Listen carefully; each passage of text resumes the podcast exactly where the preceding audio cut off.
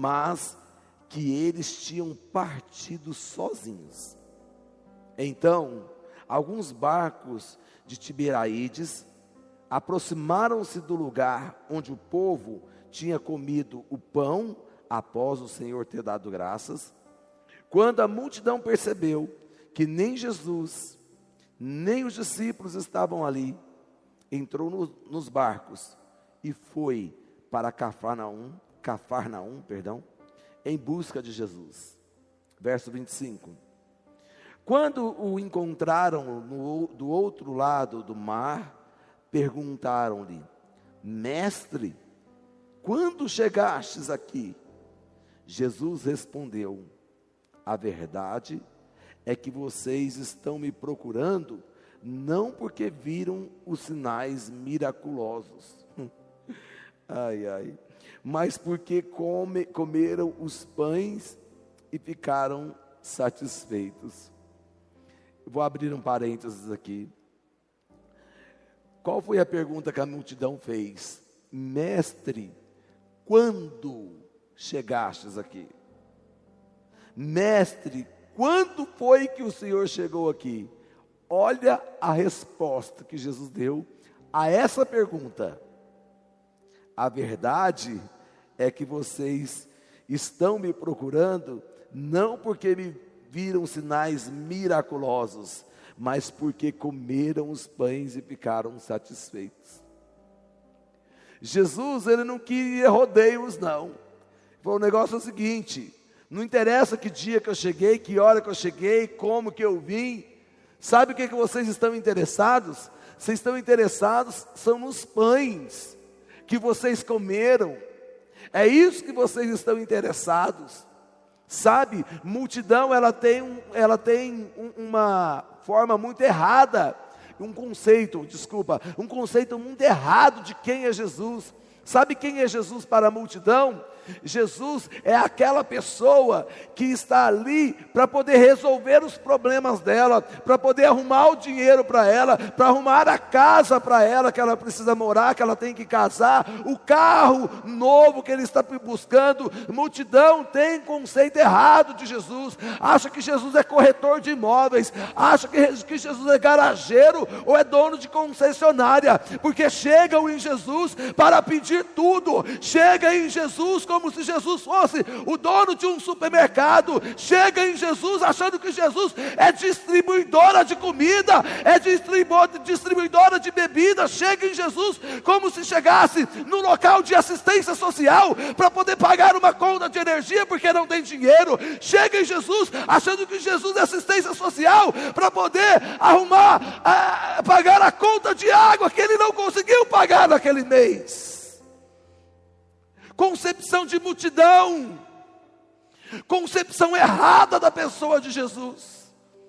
Vão atrás de Jesus, não para se derramar, não para entregar, não para quebrar o vaso de alabastro, não para chorar e enxugar com os cabelos, não, estão atrás de Jesus para satisfação pessoal, estão atrás de Jesus para satisfazer uma coisa momentânea, um sofrimento momentâneo, chega até Jesus, achando que está chegando num hospital particular, dizendo: Jesus, me cura dessa enfermidade. Eu sei que Jesus pode te dar a cura da enfermidade, eu sei que Jesus pode te dar é, um emprego melhor, eu sei que Jesus pode te dar casa, eu sei que Jesus pode te dar carro, eu sei que Jesus pode te dar tudo isso, porém, tudo isso estão dentro das demais coisas. Jesus falou: busque o reino, busque o reino, busque o reino, busque o reino, as outras coisas deixa comigo.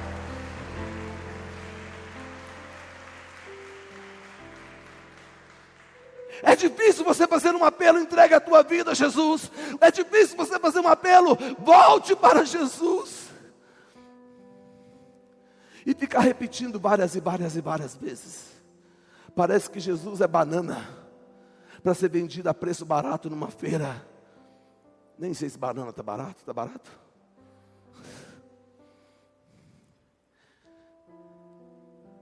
Mas Jesus não é mercadoria barata. Era isso que ele quis dizer aqui. Vocês não estão. Eu não entrei na mensagem, tá bom?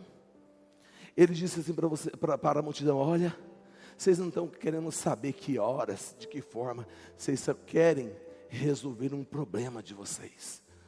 Muito triste se eu encontrar dentro da minha igreja membros que têm essa concepção de Jesus, porque isso não é ensinado de cima desse altar. Mas as pessoas insistem por uma cultura religiosa, insiste porque hoje a internet ensina, insiste, insiste, insiste em olhar para Jesus, como se Jesus fosse um cheque em branco para ele resolver as contas, as dívidas pessoais dele. Eu sei que Jesus também pode fazer isso, mas meu querido, isso é o mínimo, isso é muito pouco perto da pessoa que Ele é, isso é muito pouco perto da obra que Ele fez lá na cruz, isso é muito pouco, meu querido. Se você hoje não conseguir conquistar as suas realizações pessoais, mas se você for para o céu, isso é o que você precisa, o céu é o não nosso limite. Deixa eu continuar a leitura, porque senão não vou entrar na mensagem. Onde que eu parei, Jesus? Versículo 27. Não trabalhem pela comida que se estraga, mas pela comida que permanece para a vida eterna, oh, a qual o Filho do Homem lhes dará. Deus, o Pai, nele colocou o selo da aprovação. Ó, oh, Deus fazendo. Não trabalhe pela comida, eu vou falar aqui o que Jesus falou, mas num português mais rasgado. Não trabalhe pela comida que você come e depois você caga. É isso que Jesus disse. Não trabalha por uma comida que você hoje está se alimentando, mas daqui a pouco você está defecando ela. Não trabalhe por essa comida perecível, mas trabalhe por uma comida que vai durar a vida eterna. Ei,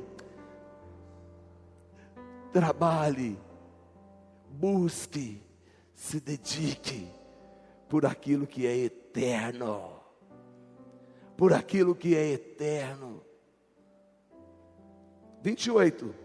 Então lhe perguntaram: o que precisamos fazer para realizar as obras que Deus requer?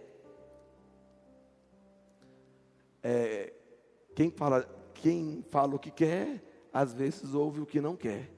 Com certeza eles queriam ouvir uma resposta mais simples.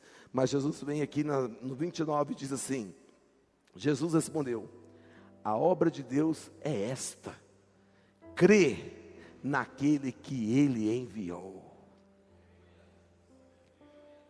Qual é a obra de Deus, igreja? Crê naquele que o Deus da obra enviou. Acreditar, confiar, se derramar,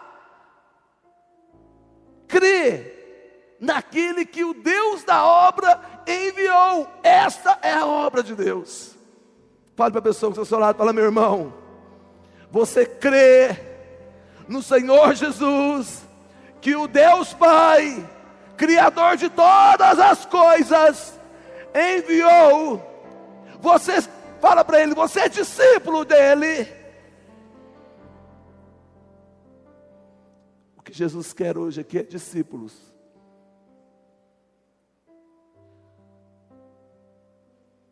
Minha esposa disse que, sabe essas cadeiras vazias? São de pessoas que faltaram. Deixa eu te falar uma coisa. Falei de manhã e vou repetir agora. O que me preocupa não são os que faltaram. O que me preocupa são os que vieram e que estão ouvindo o que eles vão fazer do que eles estão ouvindo.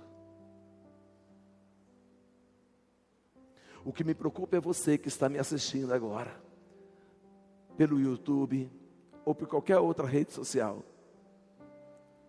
é que você que está me ouvindo, não os que não estão me ouvindo, mas você que está me ouvindo, o que você vai fazer com o que você está ouvindo agora? Porque o que Jesus disse para aquele para aquelas pessoas: ei, vocês precisam crer naquele que me enviou. Essa é a obra de Deus. E o versículo 30 diz o seguinte: Então lhe perguntaram: Que sinal miraculoso mostrarás para que o vejamos e creiamos em ti? Que farás? Os nossos antepassados comeram do maná do deserto, como está escrito: Ele lhes deu a comer pão do céu. Olha aqui para mim. Não entrei na mensagem, a gente vai entrar já já. É porque esse texto ele é muito rico, não tem como você deixar algumas coisas passarem. Aliás, todo texto sagrado é, é rico. Eles disseram assim: esse povo que está aqui, enchendo o saco de Jesus, esse povo tinha visto Jesus multiplicar cinco pães e dois peixinhos. Eles tinham acabado de comer. Do outro lado do mar, Jesus multiplicou cinco pães e dois peixes e alimentou uma multidão e sobraram doze cestos cheios. Tinham acabado de ver o milagre da multiplicação acontecer e agora, nesse momento, e que Jesus diz: vocês têm que crer. Ah, nós vamos crer. Que sinal que o Senhor vai nos mostrar? Ah, gente.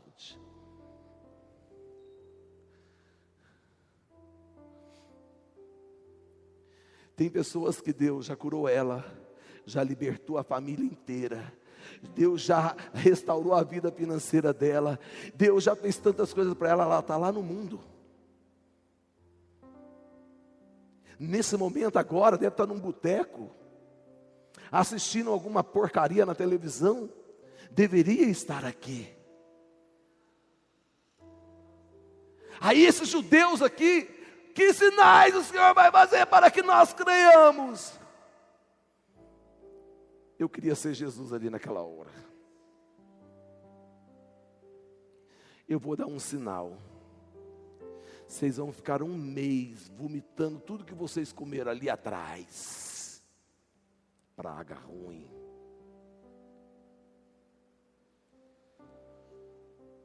Versículo 31.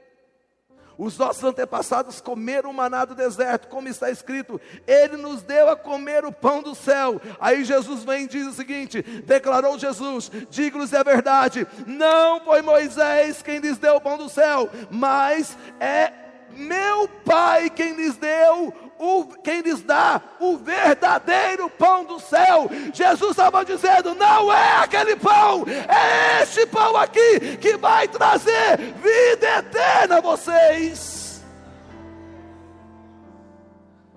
É este pão aqui. Versículo 33. Pois o pão de Deus é aquele que desceu do céu e dá vida ao mundo. Disseram eles: Senhor, dá-nos sempre desse pão. Então Jesus declarou: Eu sou o pão, eu sou o pão, eu sou o pão. Jesus declarou: Eu sou o pão, creia nisso.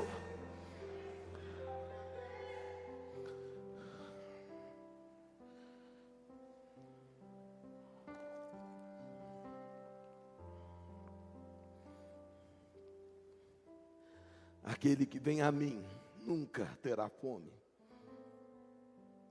Aquele que crê em mim nunca terá sede. Mas, como eu lhes disse, vocês me viram, mas ainda não creem.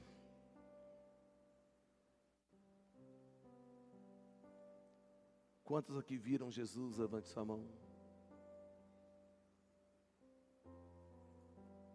Ninguém. Esses aqui viram e ainda se assim não creram.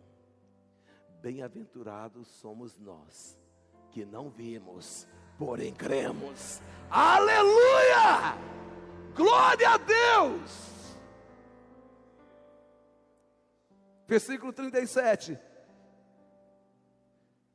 Todo o que o Pai me der virá a mim e quem vier a mim, eu jamais rejeitarei.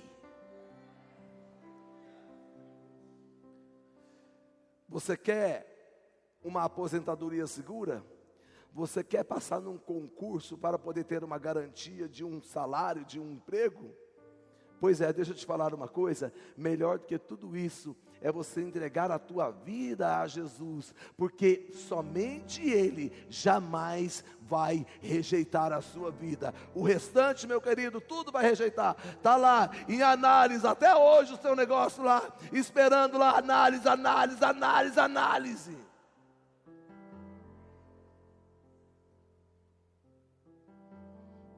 Vamos entrar agora na mensagem. Diga comigo: Jesus quer discípulos. Jesus quer discípulos. Fale para a pessoa que está ao seu lado: Jesus quer discípulo, irmão. Em João capítulo 6, que nós acabamos de ler, uma multidão seguia Jesus. Eram muitas pessoas. Só que além da multidão, os discípulos também acompanhavam Jesus. A diferença é que a multidão não sabia a programação de, a programação de Jesus. Ô oh, glória, quase que não sai. Eu estou com um aparelho na boca, eu tenho que acostumar com ele. Então, às vezes, você não acha que falou errado, não, é porque o aparelho atrapalhou. Mas os discípulos sabiam o itinerário de Jesus. Os discípulos sabiam para onde Jesus ia depois daquela multiplicação dos pães. Pegou? Discípulo sabe aonde tem Jesus. Discípulo sabe aonde tem a presença de Jesus. Discípulo sabe aonde Jesus está. Discípulo sabe o que, que Jesus compactua e o que, que Jesus não compactua. Discípulo sabe. Multidão não sabe. Não podia. Sério que não podia falar isso? Deixa eu te falar uma coisa aqui que eu nunca falei. Mas uma coisa que me incomoda. E desde quando o Espírito Santo me incomodou com aquilo, nunca mais eu usei aquele emotion do WhatsApp. Aquelas duas mãozinhas. Ninguém me falou nada. Mas aquelas duas mãozinhas elas são muito assim, sabe? Parece que foi retirado de uma imagem católica. Sabe aquelas mãozinhas? Você conhece, já viu? E aí eu, e aquilo quando eu vi, porque eu sempre procuro colocar um pouquinho mais escuro, sabe? Na minha para poder tentar atingir a minha cor. Aí eu vou lá, escolho, saio do amarelo, passo para o branco, passo para o bege. Aí um dia eu errei e, e cliquei numa mais escura. Eu falei, gente, na hora, hum, essa mãozinha. Aí eu falei, não sei se é, não sei se não é, sei que não uso mais. Agora eu uso aquela assim. Por que, que você usa aquela assim? Porque eu me rendo na presença de Deus. Eu me rendo. Tem gente que fala que é aleluia, tem gente que fala, eu falo que eu me rendo. Sou eu que coloco. O WhatsApp é meu. Então, cuidado, porque discípulo ele começa a identificar coisas aonde Jesus não está. Aqui Jesus não está. Jesus nunca falaria assim. Jesus nunca iria nesse lugar. Jesus nunca se comportaria assim. Jesus quer discípulos desses dias para diferenciar coisas que ele jamais falaria, coisas que ele jamais vestiria, coisas que ele jamais usaria.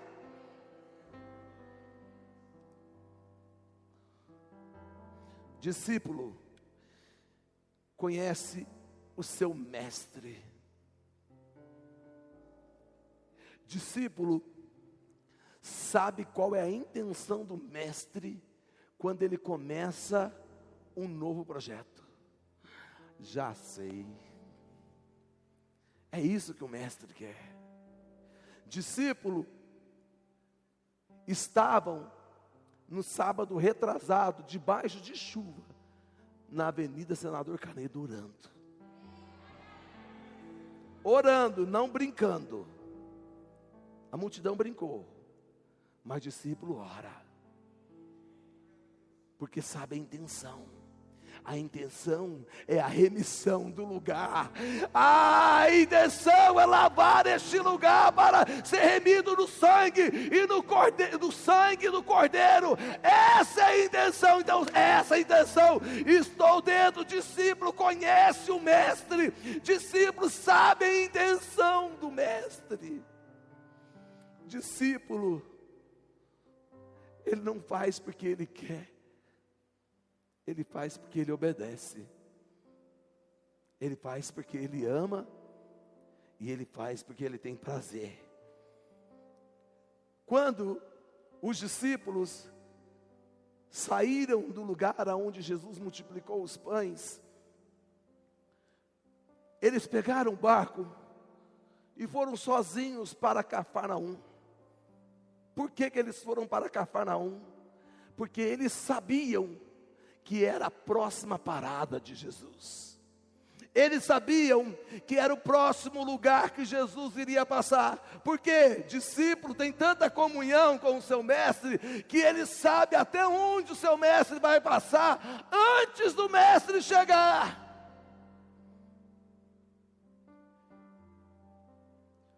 A multidão ficou perdida. Cadê os discípulos? Cadê Jesus? Cadê?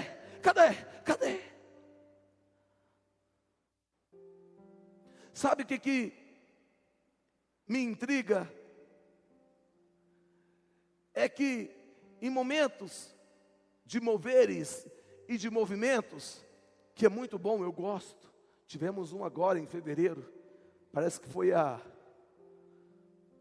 o movimento que fechou, né? Bom, vamos entrar em quarentena mesmo. Então, antes de entrar em quarentena, nós vamos. É, está aqui. Relógio.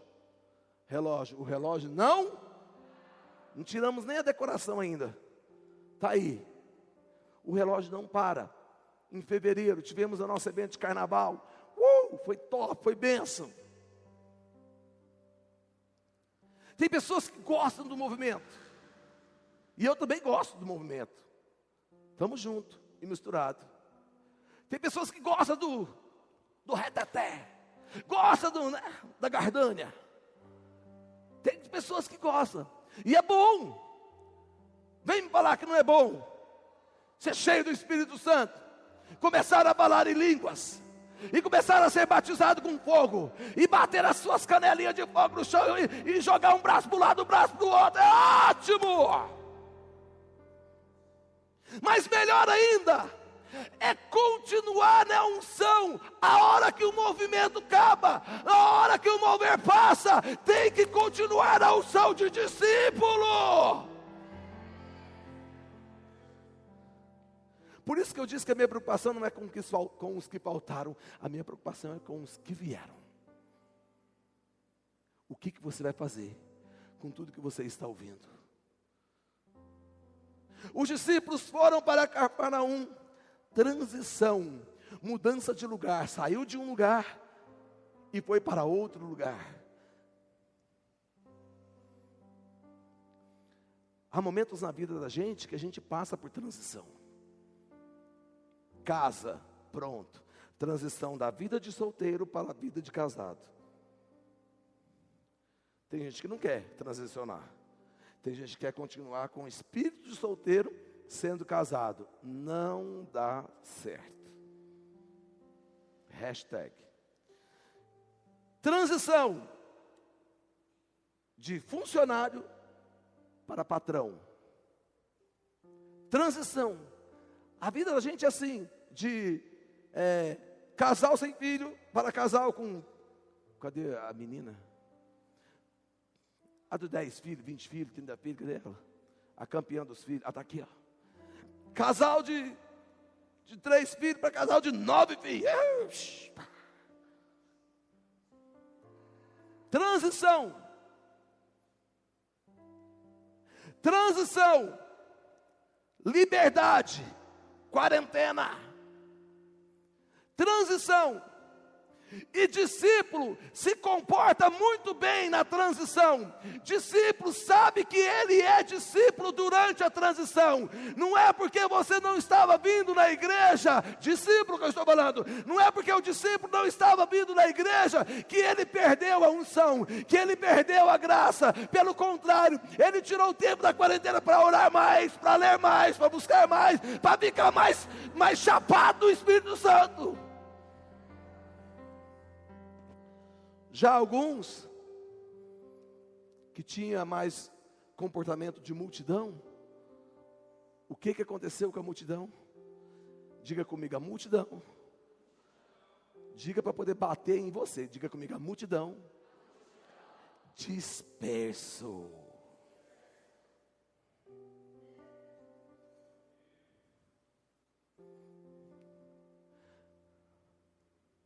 Pedro depois de ter negado Jesus três vezes, o espírito de multidão tomou conta dele de novo. O que que ele fez?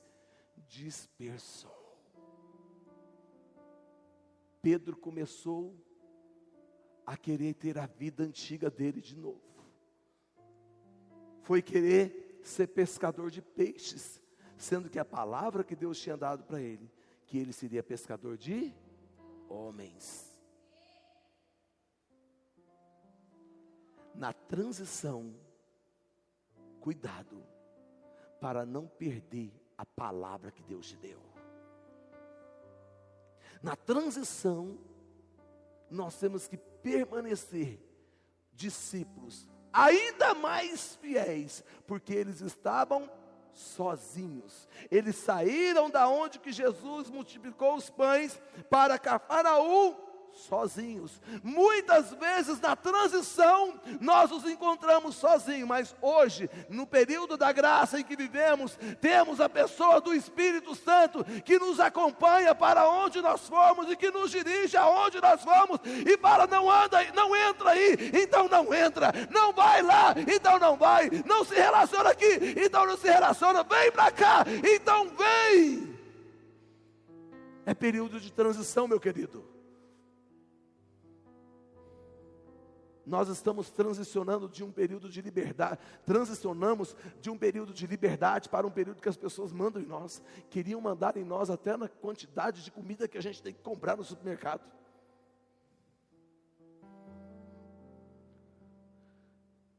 Tem que usar máscara. Olha que coisa sem graça. Eu não posso nem ver, saber a, a sua reação do seu rosto se você está aprovando ou, você, ou se você está me reprovando. Agora você pode fazer assim, ó. Eu não vou saber. Diga comigo, na transição, eu tenho que me manter fiel. Fale para a pessoa que está seu lado, na transição, discípulo, mantém fiel. Multidão, espalha e volta para a vida velha.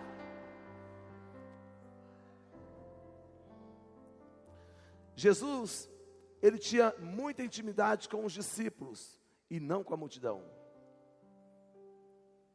Porque discípulos gera fruto, multidão só dá dor de cabeça. Quantos líderes de célula não chegam em nós e falam assim: Pastor do céu, da terra, do mar e do fogo e do ar. Me ajuda porque eu não aguento aquela fulana. Me ajuda porque eu não aguento aquele fulano. Para alguns eu falo assim: aguenta, eu te aguentei. Você era assim, você era assim, você era assado. Para alguns eu falo assim, irmão, ora. Ora, sapateia, rodopeia, fala em línguas, mas fica firme até esse pulando, esse ciclano, esse beltrano ser transformado pelo poder que vai vir do alto e vai revestir ele, arrancar toda imundícia do pecado em nome de Jesus, através da fé que há em ti. Mas Jesus, por que, que a fé que há em ti? Porque Jesus tem relacionamento com discípulo, porque discípulo dá fruto, multidão dá trabalho Diga comigo: discípulo dá fruto, multidão dá trabalho. Se você anda dando trabalho, multidão. Se você anda dando fruto, discípulo. E o que, que Jesus quer? Discípulo. Já já vou te explicar por que, que Jesus quer discípulo. A multidão não sabe nem aonde que Jesus está. Gente, cadê Jesus? Cadê Jesus? Cadê? Cadê? Cadê o mestre? Cadê? Cadê Jesus? Procurando Jesus. Quando foram descobrir, quando foram descobrir, foram descobrir Jesus, Jesus já estava lá do outro lado do mar. Multidão não sabe, não tem a programação de Jesus, não caminha com Ele, não conhece os passos deles, mas o discípulo conhece, o discípulo sabe. Fale para a pessoa que está falando, ei, você sabe o que, que Deus está promovendo nesses últimos dias, dentro da tua casa? Se ele fez um olhar assim, é porque ele não sabe. Multidão, discípulo já estaria para eu sei. Deus está libertando meu pai, Deus está libertando a minha mãe, Deus está fazendo uma cura ali, Deus está fazendo isso. Deus tá... Eu sei, porque eu sou discípulo, e discípulo ora, e discípulo ouve o Espírito Santo falar, discípulo tem discernimento de ambiente, discípulo tem discernimento de espírito, discernimento de pessoas, porque é discípulo.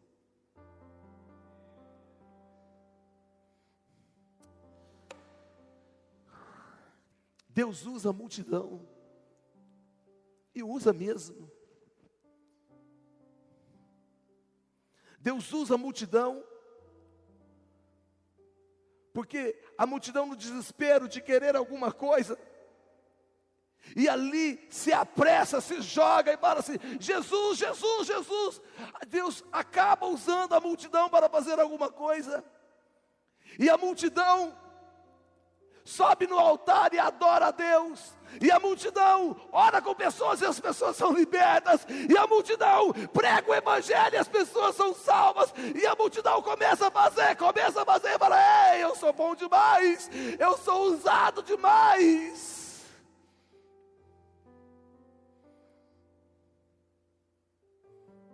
Pobre, miserável, cego e nu é quem está preocupado em ser usado e não em ser aprovado.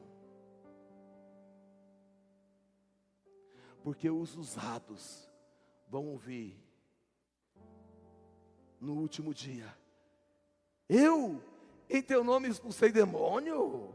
Como assim eu não vou entrar? Eu levei muita gente para o encontro. É, é, eu, meu nome está nessa lista e tem alguma coisa errada, porque em teu nome eu preguei, em teu nome eu ganhei minha família. Olha a minha família lá.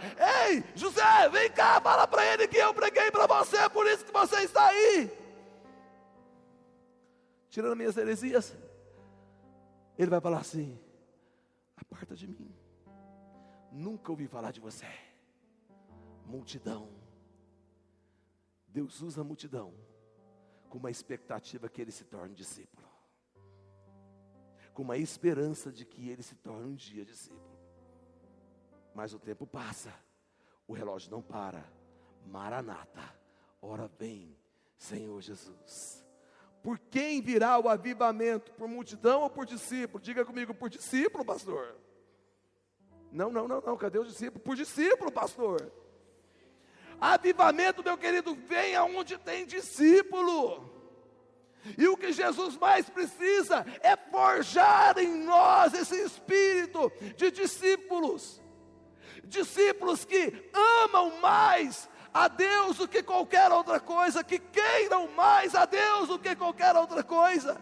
Discípulo, discípulo não está preocupado com um carro. Eu e minha esposa, a gente viu um cara com uma moto enorme, uma mulher piriguete sentada lá, com a bunda lá atrás, assim, e pá, aquela moto horrível, aquele barulho horrível que, que me incomoda. Talvez você gosta, mas eu não gosto, eu acho ridículo. falei, gente, para onde que vai essa coisa?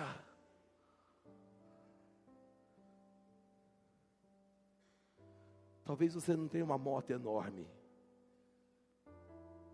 Talvez você não tenha a bunda daquela piriguete sem vergonha. Você precisa de Jesus. Ele é o pão que desceu do céu. Ele é o pão vivo que desceu do céu. Mas veja bem, Jesus, ele antes de Jesus viveu quantos anos aqui na terra? Diga comigo 33. Para quem não leu Bíblia, 30, não passa vergonha. 33 anos Jesus viveu aqui na terra. 30 anos. Ei, pega isso pelo amor de Deus. Entende isso que eu vou falar agora, pelo amor de Deus.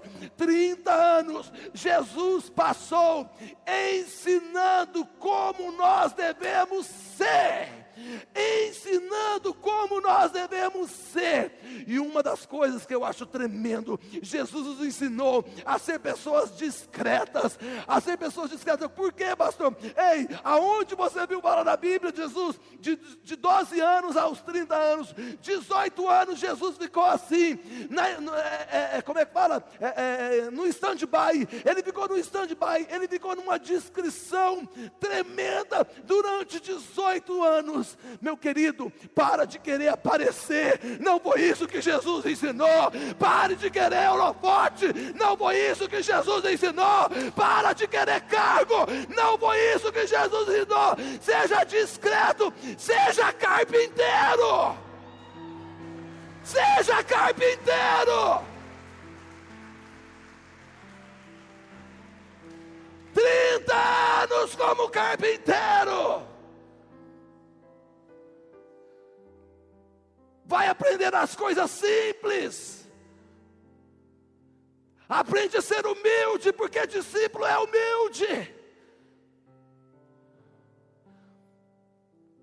Líderes de célula que tem que pisar em ovos para poder falar com o discípulo, porque senão ele sai da igreja. Irmão, deixa sair, porque nunca foi discípulo.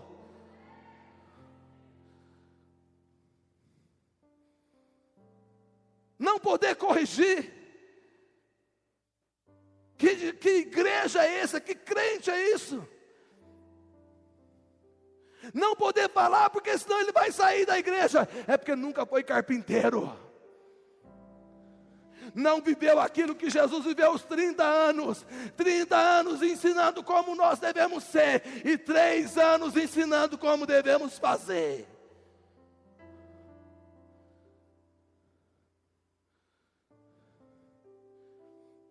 Sabe, nesses dias de quarentena, eu sei que não chegou o tempo ainda, mas esses dias de quarentena, tem muito joio sendo retirado do nosso meio. Nesse dia de quarentena, tem muito cabrito saindo do nosso meio. E sabe o que, é que esses joelhos mais fazem? Tira mesmo, Deus. Arranca mesmo. E se tiver que sacudir, sacode mesmo, porque eu tenho orado a Deus, me dê discípulos que ame o Senhor mais do que tudo nesse mundo. Me dê discípulos que te queira mais do que tudo nessa vida. Me dê discípulos que não tema, não tema mais nada na vida a não ser o pecado. Me dê esses discípulos, Senhor. Me dê esses discípulos que pode levar o teu nome carregado. Ei, carregar a Bíblia hoje não é sinônimo de discípulo, já era. Isso já era. Desculpa se você está me ouvindo, mas vesti, é, vestimentas lá embaixo, cabelo, cor, roupa, gravata, isso já era. Os verdadeiros discípulos são aqueles que Jesus disse para a mulher samaritana que está procurando: Eu estou à procura de verdadeiros adoradores que me adorem em espírito e em verdade. São esses que eu estou atrás. Jesus não está atrás de frequentador de igreja. Jesus não está atrás de frequentador de célula.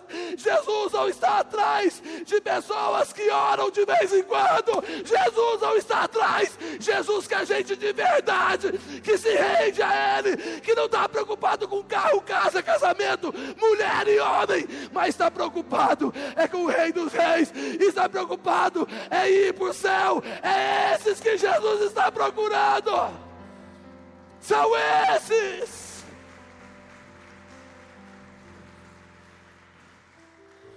Jesus quer discípulos que entendeu o período da carpintaria.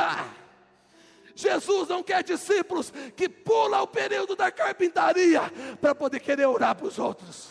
Não pula o período da carpintaria.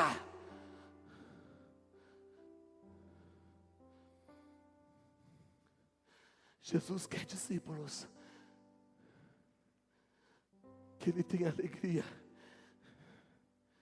de fazer como fez Deus com Jó. Olha lá, meu servo Jó, reto, íntegro, sincero. Sabe por que eu me, eu me emociono? Porque eu vejo tanta porcariada dentro das igrejas hoje. Eu vejo tanta nojeira dentro das igrejas hoje. Quando eu falo das igrejas, eu incluo a nossa também. É difícil você saber o que, que Jesus está procurando e você não conseguir encontrar do teu lado. É difícil você ensinar alguma coisa que é aquilo que Jesus nos ensinou para ensinar e não conseguir colher na vida de um, na vida de outro. Eu sei, eu sei que a gente semeia num, eu sei que outro rega, eu sei que outro colhe. Eu sou, eu tenho conhecimento da Bíblia Sagrada. Mas também, a gente gostaria de ver isso. Discípulos que amam Jesus. Não quero que ninguém me ama. Eu não quero seguidores em Instagram. Se você não quiser me seguir, não me segue, meu querido. Não é isso. Eu quero que você siga Jesus. Eu quero que você se torne um pastor cheio do Espírito Santo, que pregue a mensagem muito melhor do que eu, que ganhe muito mais almas do que eu. A minha alegria vai estar em ver discípulos que amam a Jesus, se derrama a Ele mais do que eu, se preocupa em orar e buscar a Ele mais do que eu, se joga e se lança mais do que eu. É isso. É isso que nós precisamos. O avivamento vai vir. Nós tivemos uma Páscoa diferente, porque arrancou o chocolatinho da mão dos discípulos disfarçados de coelhinho e colocou a verdadeira ressurreição que é a Páscoa. Jesus ressuscitou, Páscoa é festa cristã. E eu te pergunto, você entendeu isso? Jesus ressuscitou na tua vida. Você, ele, ele é vivo em você ou ele ainda está preso lá numa cruz? Porque se ele for vivo em você, meu querido, desculpa o que eu vou dizer agora, mas se ele for vivo em você, você não vai cair na prostituição, você não vai cair na fornicação, você não vai cair, porque quando Cristo vive em mim, eu estou morto e Ele é a esperança da glória.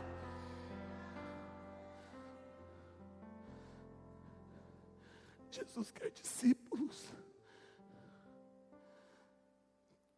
que ame mais a Bíblia Sagrada do que tudo. Jesus quer discípulos que abandone o pecado como fez a mulher adúltera. Jesus não é de condenar as pessoas que caem. Jesus não condenou Pedro que negou três vezes ele. Jesus não condenou a mulher adúltera. Não. Sabe o que, que Jesus pediu para a mulher adúltera? Vá, pode ir porque se aqueles que te acusavam não te condenam, eu também não te condeno, então vá e não peques mais, meu querido. Não é, é normal dar uma escorregada, é normal às vezes fazer alguma coisa errada, não é normal fazer de novo, não é normal continuar o pecado, isso não é normal.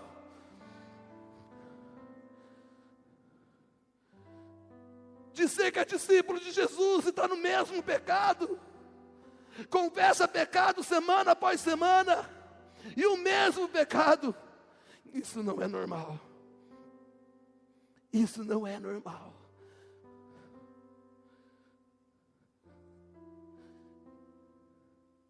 Quando Jesus, ele disse isso para a mulher samaritana, ele falou: é desse jeito que tem que ser discípulos meus. Pedro nega Jesus três vezes, e aí Jesus vem com uma palavra, com uma pergunta, uma interrogação também três vezes para curá-lo. Pedro, você me ama.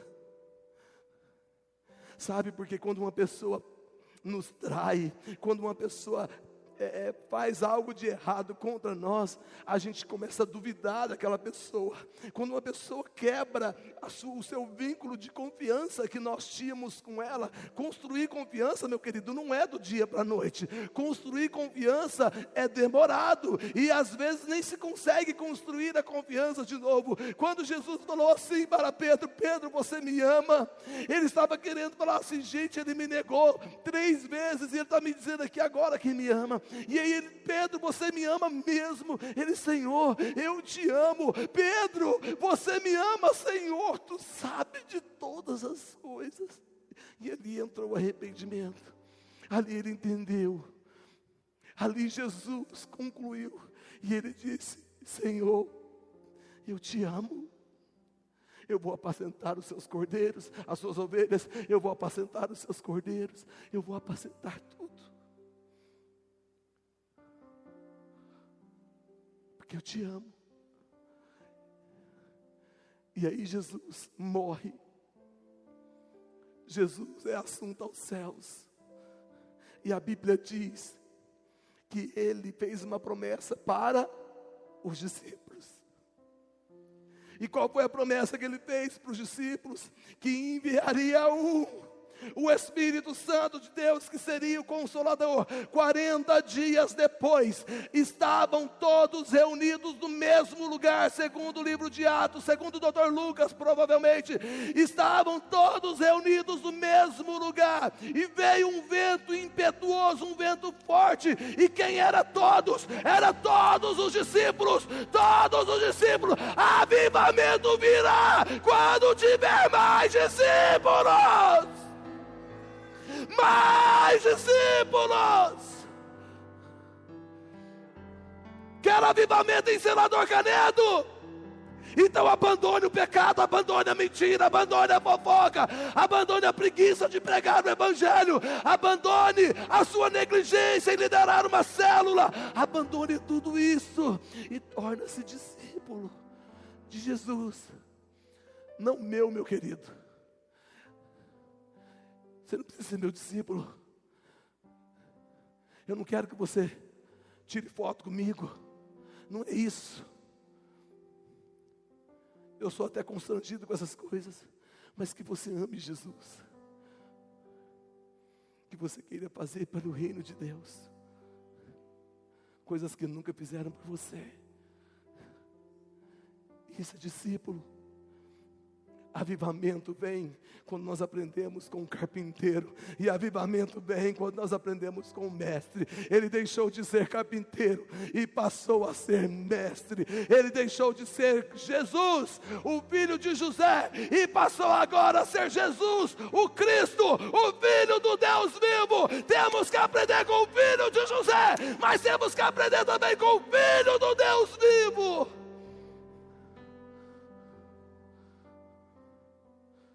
Jesus quer discípulos. Talvez você saiu da sua casa querendo uma casa, veio orar pedindo a Deus para que Deus cure a sua enfermidade. Veio buscar em Deus coisas que eu estou pregando totalmente ao contrário. Mas, meu querido, nós desejamos avivamento neste lugar. Eu, pastor Roberto de Paulo, desejo avivamento neste lugar. Eu desejo que cada esquina nós tenhamos torres de oração funcionando todo dia, dia e noite. Pessoas orando o tempo todo, todo o tempo, todo o tempo, tempo todo. Discípulos. Evan Robert. Quem conhece Evan Robert, você tem que conhecer porque a gente fala demais dele aqui nesse altar. Evan Robert foi aquele jovem que foi para um seminário, ficou quatro meses no seminário buscando a Deus, orando. O seminário era duração de três anos, ficou quatro meses orando, buscando. Deus falou para ele: volta para o país de Gales, volta lá para Gales, Evan, e vai para lá, vai para lá e reúna na tua igreja os jovens e começa a orar, porque eu quero fazer um avivamento naquele lugar, eu quero trazer um avivamento naquele lugar. E Evan Robert saiu do seminário e foi para a sua igreja, reuniu com jovens e começaram a orar. Jovens, cheios do Espírito Santo, começaram a orar e aquele país foi visitado, porque tinha ali discípulos dispostos a fazer aquilo que Deus estava mandando fazer.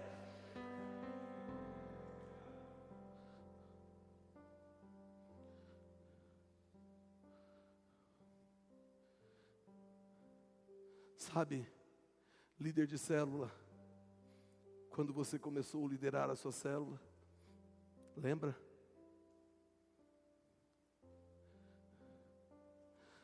Você lia o estudo, você orava, você buscava uma direção de Deus.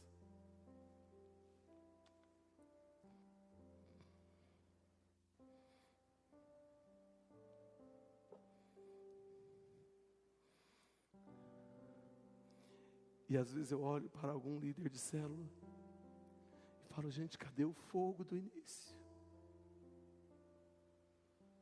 E eu falo, Senhor, fui eu? Por que, que ainda não entendeu? Hoje pela manhã, quando eu acabei de pregar, teve uma irmã que chegou em mim aqui e falou assim, pastor, chorando. Nós dois, a verdade, que eu desci saltar hoje chorando também. E ela falou, pastor, eu sempre disse para a minha líder, eu nunca vou liderar uma célula, eu vou te ajudar, mas eu nunca vou liderar. E eu estou aqui para quebrar essa palavra. No nome de Jesus eu quero ganhar almas.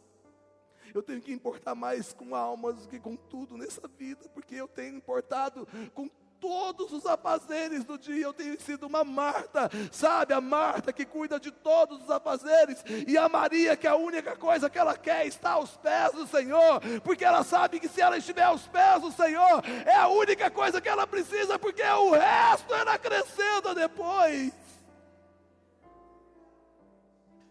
Cadê o fogo do início? Cadê a chama do teu primeiro encontro? Cadê a chama da tua entrega a Jesus na frente desse altar ou de um outro altar que você entregou a tua vida a Jesus? Cadê o zelo com o teu ministério? Que você sempre teve ou nunca teve, por que não? Discípulo tem que ter. Era aquele líder de célula, né? Cheio de fogo, fogo, fogo, fogo, fogo. Cadê? Tem uma música que diz assim: quando o mover passar, quando a, quando a, quando a luz se apagar, você sabe ela?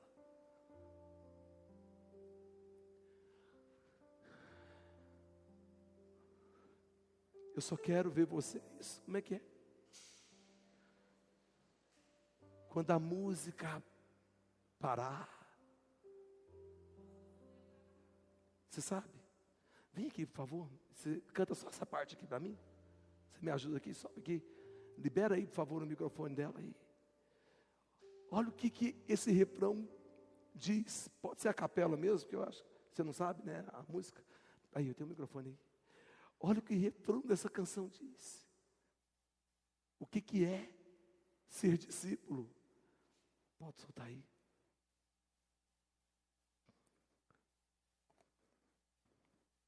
Acho que é quando a luz se apagar, quando a, alguma coisa passar. Oh, Jesus, a única coisa que eu preciso é não deixar apagar o fogo e não deixar passar a presença. Quando a luz se apagar, Oh, Jesus. Quando a música calar, Oh, Senhor. quando o mover passar, eu só quero você. Só Jesus. Só quero você. Mais uma vez, quando a luz, você que sabe, cante.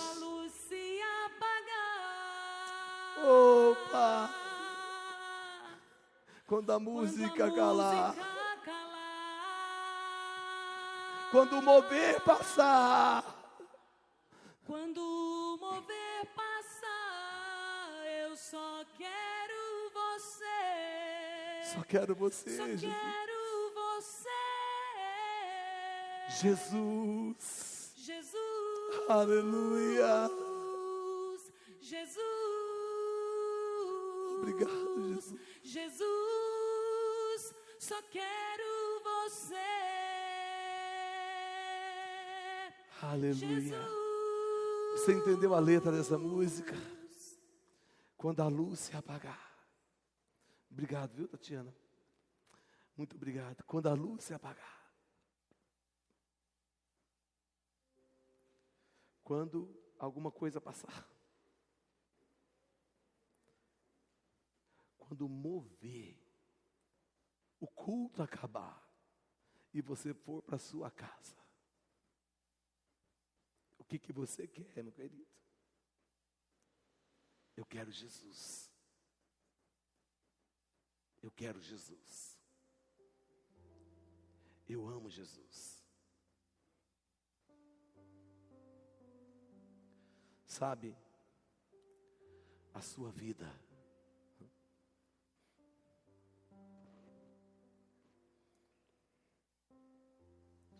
A sua vida ela comprova a unção que há em ti. Como assim, pastor? Se a sua vida não, olha aqui para mim, deixa o pessoal do louvor. Se a sua vida não comprovar a unção que está em você, nós não queremos a sua unção. Vou repetir.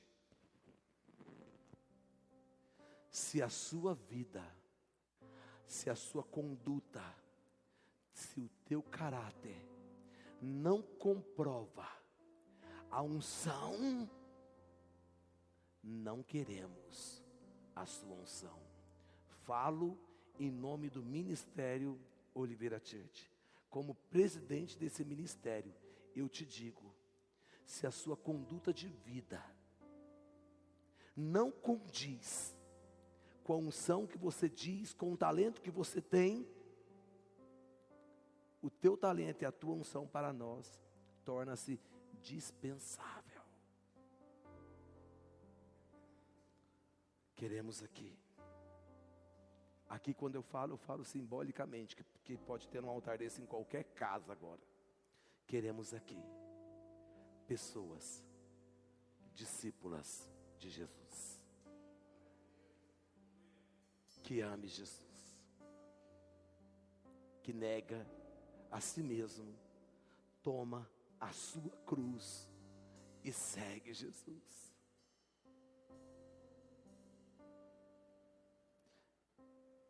A riqueza no coração do jovem rico o proibiu de acompanhar Jesus. O que que tem te proibido de ser um discípulo de Jesus? Abra mão disso hoje. Abra mão disso hoje.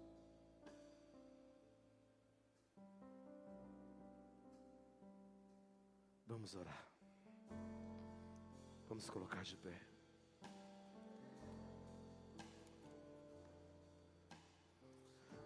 Oh, Jesus. Feche seus olhos. Olhe para dentro de você, discípulo. Oh Deus.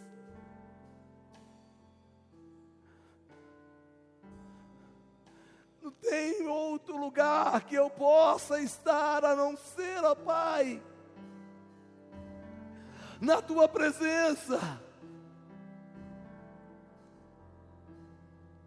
Eu preciso disso todos os dias, o dia todo. Buscar a Ti acima de tudo.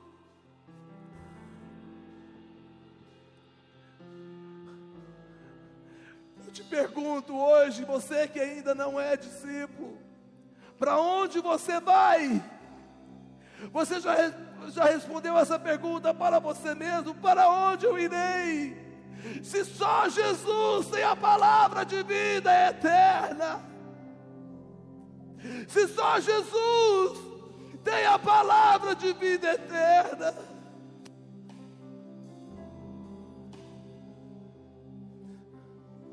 vamos adorar a Deus com essa canção. Ele abriu mão. Ele abriu mão de sua glória, Veja o que Jesus fez. Madeiro por mim, Veja o que Jesus fez. o salvou. Ele me deu destino, uma capa pouco de vinho. Ele me deu são cajado pão. Jesus te restaura na sua autoridade.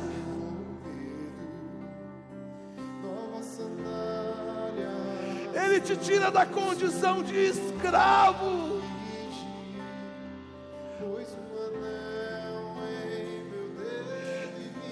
Receba a autoridade de filho novamente.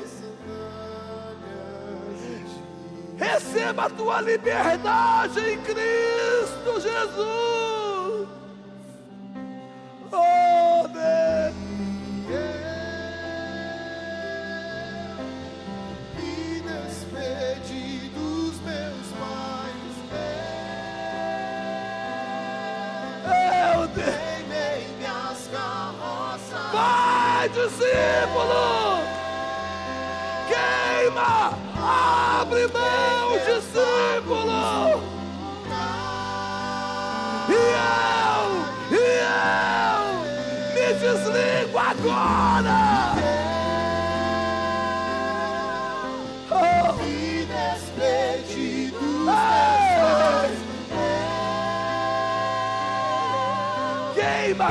Queima, queima, Faça como Eliseu! Oh!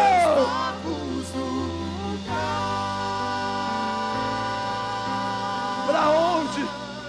Para onde? Não tem outro lugar, meu querido. Se eu não tenho pra onde voltar, só tenho você, Então se entrega a Ele. Você aí na tua casa. Você aí, aonde você está trabalhando, se entrega a Ele. Sem reservas. Sem reservas. Pra onde? Pra onde? Pra onde? Pra onde? Pra onde? Se eu não tenho Ei! pra onde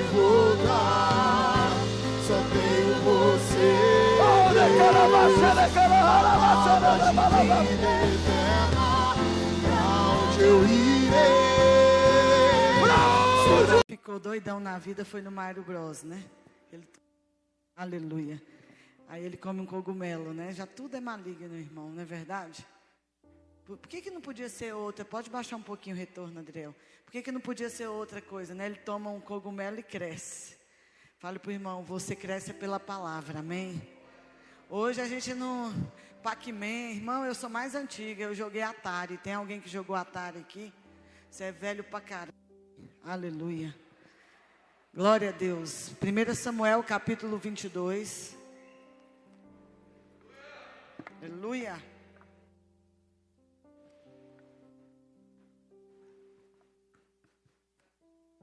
Eu joguei Atari, gente. Pac-Man, depois aí veio um carrinho.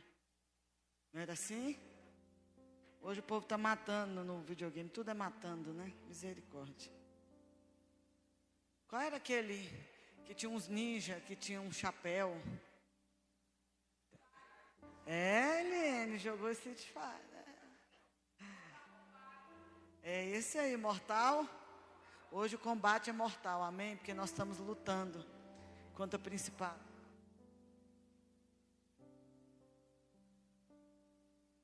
Bom, nós temos poucas vagas domingo. E quem fizer a reserva, por favor, não faltar. Amém? Entra lá no aplicativo, reserva. Por favor, não façam duplicidade, a gente chega para a gente o sistema. Amém? Muito obrigado. Nós estamos nos preparando para o culto do retorno, né? Parece que a gente está meio distante, meio frio. Olha para o irmão, dá um sorriso com os olhos. Aproveita que se você quer casar com ele, dá duas piscadas aí já.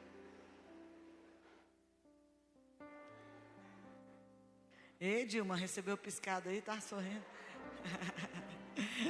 1 Samuel capítulo 22, aí, Dilma. Versículo 1 e 2, versão NVI. 1 Samuel 22, 1 e 2. Aleluia. Davi fugiu da cidade de Gate e foi para a caverna de Adulão. Quando seus irmãos e a família de seu pai souberam disso, foram até lá para encontrá-lo. Também juntaram-se a ele todos os que estavam em dificuldades, os endividados e os descontentes, e ele se tornou o líder, de, o líder deles. Havia cerca de 400 homens com ele. Amém. Davi ele foi ungido rei 12 anos antes de assumir o reinado. Você, aleluia. Tá tudo bem, Adriel? Eu estou me assustando aqui. Aleluia. Já é a sexta vez aqui para mim. Não sei o que que é. Talvez agora que chegou para vocês. Mas ele foi ungido 12 anos antes. Ele gastou 12 anos para chegar ao palácio. Às vezes Deus te unge, te chama para um propósito e para aquilo que Deus quer te levar, vai gastar tempo. Um homem de Deus e uma mulher de Deus não são forjados do dia para a noite. Existe um processo. Como tudo na vida, existe uma- um processo. Uma criança, ela não nasce com dente. Coloca lá na internet, criança com dente, o tanto que é feio, gente. Tem um processo.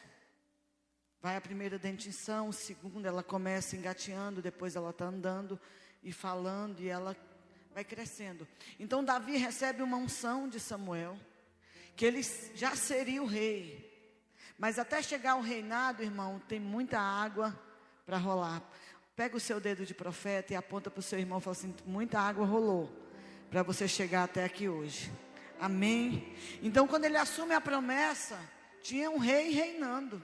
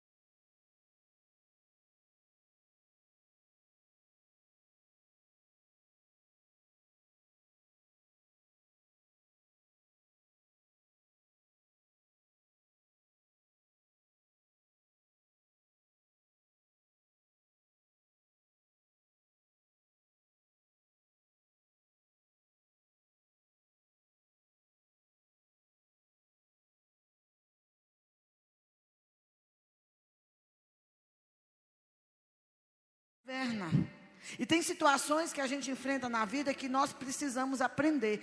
Enquanto você não aprende, você fica igual o povo no deserto, dando volta. Pastora, por que, que as coisas não estão acontecendo? Porque você entrou num ciclo. E o ciclo só finaliza quando você aprende aquele processo. Enquanto você não aprender, pastora, por que, que eu não sou feliz na minha vida sentimental? Por que, que na- as minhas finanças não acontecem?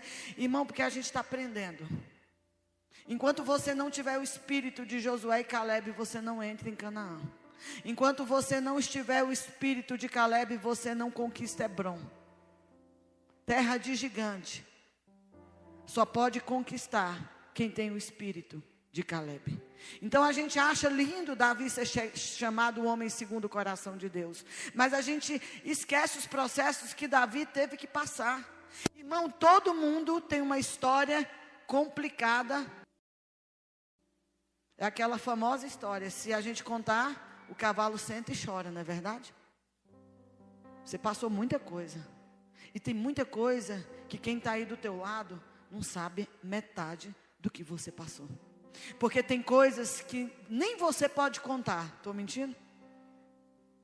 Pastora, se eu pudesse contar. Ah, querido. E na fase que ele vai descer a caverna, por que, que Davi vai à caverna? Porque tem um rei que está com ciúme deles, está perseguindo ele para matá-lo. Toda perseguição tem um propósito, matar. Então, quando Saul vai perseguir, irmão, entenda uma coisa: eu estou sendo perseguido. Às vezes você que é o problema e está entendendo que está sendo perseguido. Estou falando de perseguição com propósito. Saul sabia que ele não era mais rei, porque Davi havia sido ungido, irmão. E assim como fofoca corre também, você acha que alguém não abriu a boca e disse: Olha, Samuel veio na casa de Jessé e ungiu Davi? Você acha que Saul, que era o rei, não ficou sabendo? Você acredita nisso, irmão, que o segredo ficou lá? Quem acredita? Ele sabia. Por que, que ele persegue Davi? Porque ele sabia que Davi seria o próximo rei de Israel. E ele disse: Se eu matar Davi, eu mato o reinado. Se você assistiu já filmes de história, toda vez que um rei assume, ele mata toda a família real anterior, principalmente os homens. Porque ele perseguiu Davi, dizendo: Ele é o futuro rei. Mas se eu matá-lo, não terá reinado. Amém? E nessa caverna de Adulão, cujo significado é refúgio, Davi vai ter uma das experiências mais fantásticas com Deus, que vão perdurar e vão acrescentar a todo o seu ministério. E algumas lições da caverna. A primeira lição, pastora, quando Deus me põe na caverna, pastora, como é que eu vou saber? Você vai saber quando você está na caverna. Alguém está entendendo o que eu estou dizendo? Caverna é lugar que a gente projeta estar, irmão. Alguém aqui já falou assim: ah, eu vou fazer uma expedição numa caverna, você tem todo o aparato. Mas alguém já projetou em morar numa caverna. Davi estava fugindo e ele foi obrigado. Ele não podia ir para um hotel, ele não podia ir para uma casa. Ele tinha que ir para um lugar onde ele não seria encontrado. E aí a primeira coisa que eu aprendo que caverna é um lugar de reorganizar valores. Irmãos, eu estou amando esse vírus. Porque não mudou nada na minha vida. Eu já tenho uma, uma vida dentro de casa com meu marido. Agora mudou muita gente que não sabe viver em família e é obrigado a ficar dentro de casa. Você se vê quem você é dentro da sua casa. Aí você vai descobrir uma coisa: que a sua casa não faz culto. As brigas triplicaram, irmão. Assustador, né? Ai, eu não vejo a hora desse homem trabalhar. Eu não aguento essa mulher mandando em mim dentro de casa, lavar a louça, agora está aqui dentro. Não é assim, irmãos? É, é. Os meninos que não têm escola. Aí tu descobriu que tu é mãe de um menino que a professora tem que aguentar.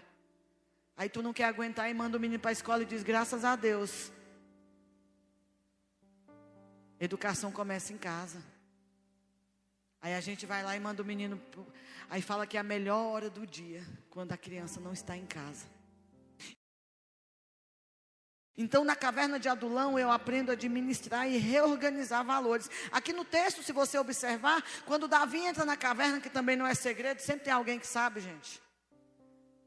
As primeiras pessoas que vão ter com Davi é a família, presta atenção. Você que não gosta e não valoriza a tua família. Quem tem bira na família, balança a mão. Pastora, na minha casa, Jesus da glória. Pastora, eu tenho uns parentes que se. Eita, Jesus. Mas na hora que a coisa apertar, irmão. Quem que foi ter com Davi na caverna? O pai, a mãe e os irmãos. Você lembra que os irmãos de Davi eram aqueles que desdenhavam de Davi? Eu não sei o que eles foram falar, mas eles foram para a caverna ficar com Davi. Você precisa entender que caverna vai te ensinar a viver em família. Enquanto você não aprender a viver em família, avivamento não virá nessa, nessa nação. A família é a base do cristianismo. Deus fez macho e fêmea, os uniu e os abençoou e os multiplicou. Família precisa ser a base. E o que, que nós mais vivemos nessa geração? Famílias destruídas. Então, Pastor, esse dia de corona, para você or- organizar a casa. Olha para o irmão e fala assim: "E aí, já organizou a casa? Eu não estou falando de limpeza. Já já está fazendo culto em casa? Quem está tocando, quem está cantando, quem está pregando. Na minha casa não está tendo nada disso. Está tudo errado. O vírus vai ficar mais um mês aí, dois. Vai dando glória, irmão. Porque Deus te pôs dentro de casa. Para aprender a viver. Marido e mulher, tem casados aqui? Mãe e filha. E o pai que trabalha e que nunca tem tempo para o filho. Chegou a hora de ter. Olha para o irmão com um olhão assim e fala assim para ele: reorganiza. E na caverna eu vou descobrir que também eu tenho medo. Tem gente que fala assim: ah, eu não tenho medo. Irmão, medo é natural do ser humano. Se você não for uma pessoa que sente medo, você é tudo menos humano. Porque uma característica sua é ter medo. Quem tem medo? Normal. Não pode é viver o medo. Então, Davi, você acha que Davi não estava com medo, irmão, sendo perseguido pelo rei Saul? E não é perseguição de uma fofoca, é perseguição de morte. Ele estava com medo, mas ele entendeu que Deus havia chamado ele para um propósito. Ter medo, irmão. Quem aqui já pulou de paraquedas? Bug jump? É. Amo ultraleve. Aí eu caso com um marido que tem medo de altura. Eu falei, amor, não sei como que você é engenheiro. Ele, ele sobe pela fé. Eu amo a altura. Sabe aquelas coisas que você chega na beirada? Tem medo, pastora? Tem, mas eu tenho coragem de pular se eu tiver um paraquedas. Uma vez fui andar de ultraleve, aí o homem falou assim, com emoção ou sem emoção? Falei, com emoção, lógico. Desliga, ele desligou o ultraleve. Em cima do mar. Aí ele falou, se cair, na época eu falei, ah, vou morrer. Mas na época eu não tinha Jesus, eu ia para o inferno. O problema não é o corona vir, porque todo mundo aqui vai morrer. Alguns serão transformados em glória. O problema é você morrer sem Jesus. O problema é você morrer sem o Evangelho. O problema é você morrer e a tua casa não está em ordem. Então, pastora, para que o vírus? Para que a caverna? Para você reorganizar a sua vida. Pastora, você está brigado com alguém na sua casa? Vai lá e conserta. Maridos, amem as suas esposas como Cristo amou a igreja. Deus não cobra amor da mulher. Deus cobra amor do homem. Pastor, o que, que Deus cobra do homem? Eu falei o versículo errado. A mulher cobra submissão. Marido é amor. Mulher debaixo de uma missão. Aí as irmãs vêm conversar com a gente e falam assim: Pastora, como é que eu vou me submeter a um homem que não tem missão? Porque toda mulher, homens, quer um homem de missão. Um homem que diz, amor, nós vamos fazer isso, nós vamos fazer aquilo. Hoje está tudo invertido. É a mulher que diz o que vai fazer e o homem fica cruzado. Tudo errado, irmão. Cadê as mulheres? Debaixo de uma missão. Solteiros, solteiras, não se casem com quem não tem missão. Não se case com uma mulher que você não vai conseguir amá-la como Cristo amou a igreja, entregando-se por ela. Tem marcha aqui nessa igreja, irmão? Tem não? Ai, eu me assustei. Eu falei, Jesus, vamos. Cadê os homens dessa igreja? Diga, eu vou amar uma mulher. Fala, irmão, eu vou amar uma mulher. Se você já é casado, é a sua, amém? Bate, olha para ele aí com o olhão assim. Eu vou amar uma mulher. Como Cristo amou a igreja, eu vou morrer por ela. Mulheres, cadê as mães irmãs? Eu vou me submeter. Vai cair o uhul. Reorganizar as coisas. E aí, quando Davi está nessa caverna, que ele começa a organizar as coisas, começa. Não tem porta a caverna, irmão, mas começa a chegar na caverna 400 pessoas. Bate na porta da caverna e diz: Davi, eu vim me alistar. E se alistar era morar na caverna. Você imagina, irmão, você convivendo com 400 pessoas. Sempre tem um que cozinha. Né, Eliane? Você ia ser a cozinha dos 400. 400 pessoas vão até Davi se alistar para esse exército. Davi vai para a caverna, vai a família primeiro e começa a chegar um por um. Um, dois, três, quatro, cinco, seis. Já pensou, Camila, na sua casa? 400 pessoas. Davi é um tipo de Cristo, querido. Um dia você chegou na caverna onde Cristo estava para se alistar. E quem você era? O texto diz que eram endividados, fracassados. Gente que ninguém queria. Começam a bater na porta de Davi. Irmão, como a gente gosta de gente boa. Não é bom sair com gente que tem dinheiro e que diz assim, eu pago? Fala aí, irmão, seja hipócrita, não, eu sei que tu gosta. Tu tá doido para alguém dizer assim, me convida ali. E aí, pastor, eu fui convidado para comer naquele restaurante. A pessoa disse que vai pagar. Quem que não gostaria, irmão? Diga glória a Deus, você que está vivo. A coisa mais horrível é você sair e ter que contar a moeda, irmão. Já aconteceu com você? De entrar cinco no carro e dividir um litro de gasolina? Uh! Você não passou por isso. Irmão, se você nunca empurrou um carro, você não sabe o que é viver. É.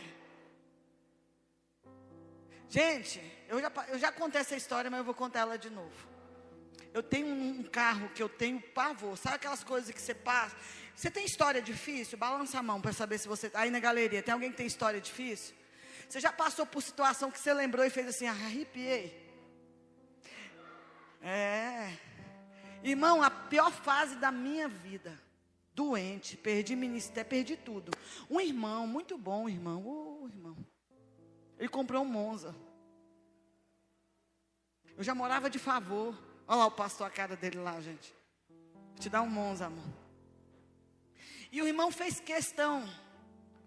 Pastor, eu quero que o senhor fique com o carro. Quero lhe honrar. Eu morava num prédio ali no setor oeste, de favor, irmão, depois eu conto a história do prédio. Eu sei que tinha que ligar o carro, a álcool, bombear, e tinha que sair. Você tinha que abrir o portão e que se fechasse era morte. Só que, irmão, nós não tínhamos dinheiro para gasolina. O não marcava gasolina. O pior demônio do carro é quando ele não marca gasolina. Você fica olhando, será que está acabando? Será que está acabando? É assim ou não, gente? Você já passou por isso ou só eu? Aí você fala, eu tenho fé, tá? No... E eu lembro que ele abriu o portão, irmão. E o Monza, ele era discreto, ele fazia pum! E ainda soltava fumaça, irmão. Aí o Roberto falou assim: amor, você abre o portão, na hora que você abrir o portão eu vou. E o prédio, irmão, era para facilitar a vida da gente, era assim. Sabe aquelas coisas que tem rampa? Aí ele falou: você abre o portão e eu vou. Irmão, no que ele foi, Adriel, tá tudo bem, filho? Deferência, tem um demoniado aí, sai da linha. Quando ele foi, o carro morreu. E tinha uma pilastra, eu falei, vai derrubar o prédio. E irmão, arrumei uma força e eu segurei o moço, eu falei, não desliga não. E ele uf, e foi embora. Só que a gente é muito feliz, irmão. O carro veio com ar-condicionado. Olha que benção. Nem tudo é tragédia. Foi quando a gente subiu para T7 que virou, ligamos o ar, subimos o vidro e ele começou a sair fumaça. Então a fumaça me esconde. E nós não conseguíamos nem desligar o carro. E nem abrir o vidro, irmão. E eu vou morrer. Comecei, hoje eu estou rindo, mas eu comecei a chorar, amor do céu.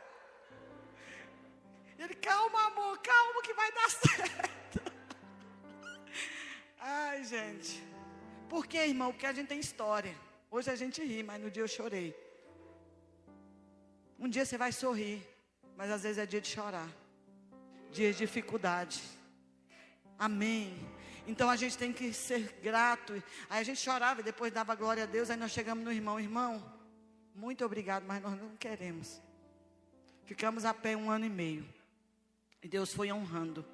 Então, querido, Caverna Adulão é um lugar de sair da superficialidade e buscar profundidade insondável. Davi só pôde escrever o Salmo 23 porque ele passou dificuldades. A gente se aprofunda em Deus, em vida de oração, nas- nos dias mais difíceis. Eu estou dizendo que também você tem que orar nos dias fáceis, mas são nos dias. Observa quando você fez campanha de madrugada, que período que era. O salmista do Salmo 23 era alguém profundo em Deus, porque Davi matava urso e leão quando ninguém via, irmão. E olhando para você, tem ursos e leões que você tem matado e ninguém sabe o que, que você tem passado. Balança a cabeça para o irmão e fala assim: é, talvez você está perto de alguém que saiba, mas fala para ele: você não sabe o que eu passei. E tudo que você enfrenta te faz ser profundo em Deus, te faz ter conhecimento. Por que, que Davi tocava harpa e o demônio saía? Porque Davi já era um adorador quando ninguém via. Ele já era um compositor quando ninguém estava vendo. Pastor, aonde eu me formo adorador? No secreto, na presença de Deus, aonde ninguém te vê. É você quando está adorando sozinho. Adorar na igreja, levantar as mãos é lindo. Mas a adoração de Paulo e Silas, que quebram cadeias, que quebram grilhões, são nos momentos mais difíceis da nossa vida. Ah, eu sei que são dias difíceis, mas você pode levantar a mão e dar um glória a Deus e dizer: Eu sei, Senhor, obrigado por tudo que eu estou passando, por tudo que eu enfrento, porque eu sei que tudo que eu estou passando vai cooperar para o meu. Aleluia. Primeira lição da caverna: organizar valores. Segunda lição: profundidade. Dias difíceis te fazem crescer. Você tem uma história como a minha do Monza? Pastor, é mais engraçado. Quem é que já teve energia cortada? Por excesso de pagamento. Quem comeu o bife do olhão e disse que era opção? Não era opção o ovo, é o que tinha. Você chegou até aqui, querido. Amém. Terceira lição da caverna: lugar de transformar humilhação em honra. E aqui eu começo a pregar. Pastora, quem que foi ter com Davi? Vamos ler? Todo mundo que estava em aperto. Todo mundo que estava endividado. Todos amargurados de espírito. E sabe o que que Davi vai fazer desses caras? Chefe deles. Davi vai se tornar o comandante desse exército. Querido, não era um exército já pronto, era um exército de gente que ninguém queria, fracassada, endividada, gente angustiado de alma, gente ferido, foram todos ter com Davi. E Davi decide liderar. Não é diferente na tua célula, não foi diferente nessa igreja. Não vai chegar gente boazinha, irmão. Vai chegar gente com dificuldade. Sabe por quê? Porque você é Davi. Você tem capacidade de liderar. Você tem capacidade de levantar um exército. Pastora, mas eu estou na caverna. Mas você é Davi. Você está na situação mais difícil da tua vida. Sabe o que, que Deus vai fazer? Vai mandar gente difícil. Sabe aquele dia que você está assim, que não tem nada para dizer para o discípulo, é o dia que o discípulo precisa ouvir uma palavra, aí você enxuga a lágrima e para para ouvir o que ele tem para dizer, e ele nem sabe que a tua situação está pior do que a dele. Isso, sabe o que, que Deus está fazendo na tua vida? Te fazendo ser como Davi. Davi estava no pior dia da vida dele, um rei querendo matá-lo, e Deus manda, não é quatro discípulos, 400 homens. A Bíblia diz endividados, fracassados, amargurados, e Davi decide liderá-los. Está entendendo, irmão? Olha aí para o lado e fala assim: parece sua célula. Amém, Davi? Esses homens eram tudo que ninguém queria por perto. Irmão, quem quer andar com gente endividado? Ninguém quer, irmão. Ninguém quer andar com gente fracassada. Eu fico vendo uns trem na internet, a gente quer tirar foto com famoso. Ninguém quer tirar foto com morador de rua. Mas você foi chamado para tirar foto com morador de rua. A gente quer postar foto com a celebridade. A gente não quer foto dos fracassos. A gente não quer contar as nossas derrotas. Mas, mas se você quiser ser como Davi, querido, você precisa. Pode vir, que eu vou liderá-los. Davi não estava no palácio quando ele decidiu ser líder. Amém? E Davi vai se fazer capitão deles. Apesar de tudo que esses homens, eu aprendo uma lição fantástica. Apesar de tudo que esses homens estavam vivendo, apesar de tudo que você vive e enfrenta, presta atenção, você não pode perder uma coisa: a sua visão. Qual é o tema do, da, da, do nosso ministério esse ano? É visão. Irmão, você passou, já, nós estamos em, entrando em maio. Janeiro, fevereiro, março, abril e maio, você já está assim, meu Deus, esse ano, misericórdia. É, é ou não é, gente? Nós já começamos o ano com Covid. Perdeu o emprego. Pastora, eu perdi tudo, mas tem uma coisa que, pelo amor de Cristo, você aí na galeria não pode perder a visão. Aqueles homens eram um fracasso, mas eles sabiam que Davi era o rei. Pastora, o que, que você está querendo dizer? Você talvez pode estar tá vivendo o pior fracasso da tua vida, mas ainda tem um rei, ainda tem um Senhor na tua vida. Ele vai se levantar, ele vai te chefiar e vai te tirar da caverna, e você se tornará um valente de Davi. Davi, não se esqueça, querido, Davi é um tipo de Cristo. E também você será Davi na vida de outras pessoas. Você será alguém que vai liderar quem ninguém quer liderar. Você vai se tornar chefe de quem ninguém quer ser chefe. Porque foi Deus que mandou para você. Amém? Aqueles homens tinham visão. Apesar de todo o fracasso, eles conseguiam enxergar quem Davi era. Apesar de tudo que você está vivendo, você consegue olhar para cima e saber que Ele está sentado no trono, que Ele ainda governa, que Ele é Senhor, que Ele é Rei. Você consegue ter essa visão. Pastor, eu estou no fracasso, mas não perca a visão de quem Jesus é. Aleluia. Ah, querido. Estou falando para a gente, né? São dias de endividamento, de falência, gente se matando.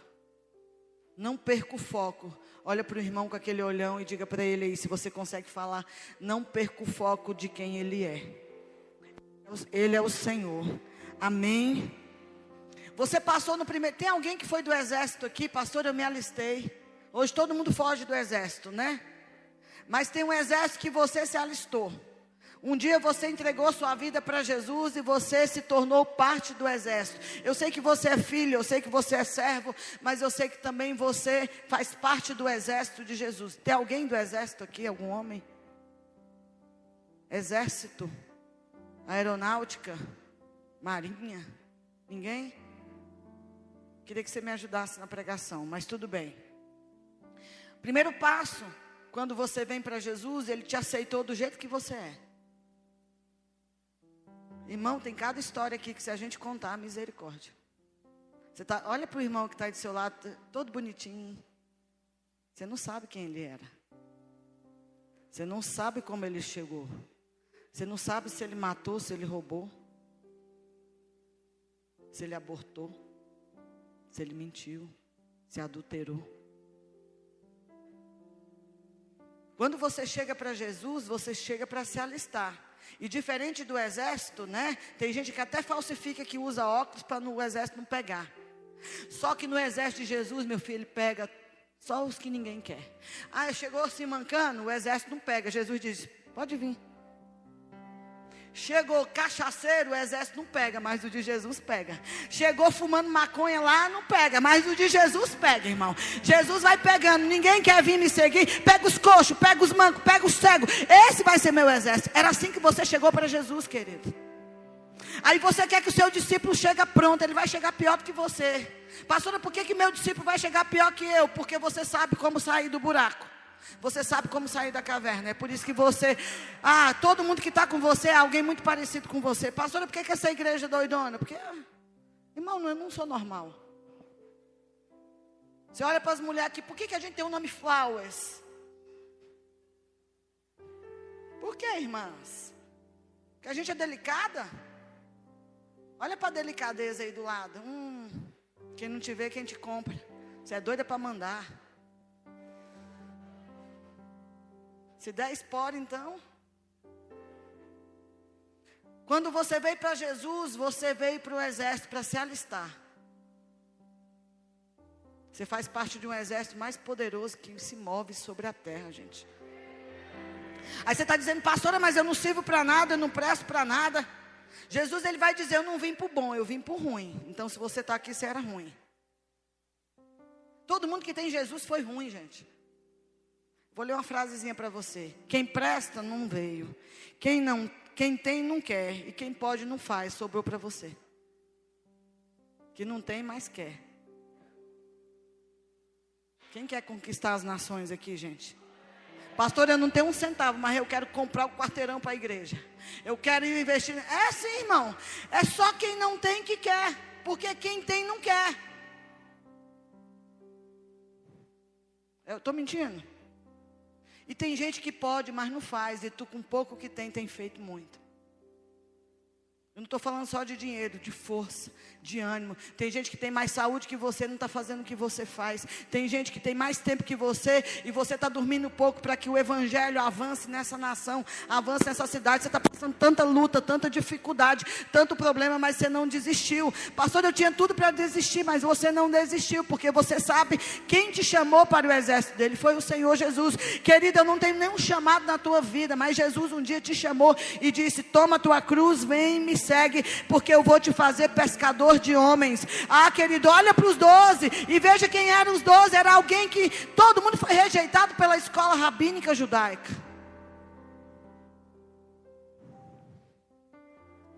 Pastor, eu estou com a saúde em dia, glória a Deus. Irmão, eu não estou aqui pregando que você tem que sujar o seu nome. Pastora, meu nome está no limpo, glória a Deus. Pastor, a minha saúde está em dia, eu fiz um check-up, parabéns, é tudo que a gente quer, irmão. Pastora, está tudo certo. Meu nome está mais limpo do que o anjo Miguel, Gabriel. Mais, mais limpo que as vestes de Jesus. Glória a Deus. Olha para o lado e fala assim: Mas não me despreze porque eu estou lá embaixo, estou com a situação difícil, porque eu tenho um rei que pode me levantar do dia para a noite. Ah, você que está tudo bem, pastora, está tudo bem no meu casamento, está tudo bem com meus filhos. Não despreza quem não está bem, querido. Não aponta o dedo, não acusa, porque o Deus que ele serve pode levantar ele do dia para a noite. Então, pastor, o nome, meu nome é limpo, mas não despreza quem está com o nome sujo. Irmão, alguém está com o nome sujo porque quer? Porque tem gente que é sem vergonha mesmo. Ou você acha que você quer que a Enel fique três meses sem te cobrar energia? Um dia a fatura chega, irmão.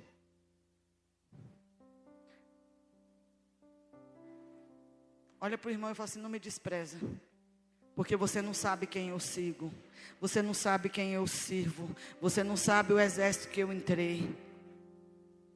Olha, agora pega para ele, fala assim, pega o seu dedo e fala assim. Olha bem para ele. Que não está olhando, isso é profético. Diga para ele: você não sabe o que eu posso virar na mão de Deus. Cuidado. Você não sabe, irmão. Você não sabe, eu não sei quem é o próximo apóstolo, profeta. Eu não sei qual é o próximo evangelista. Eu não sei quem é você, mas Deus sabe. A beleza de tudo é que Deus sonda mentes e corações. Deus sabe. Você está entendendo? Diga, Satanás, você não sabe o que eu posso virar na mão de Deus. Você achou que eu não prestava, mas Jesus olhou para mim e disse: Me siga, faça parte do meu exército.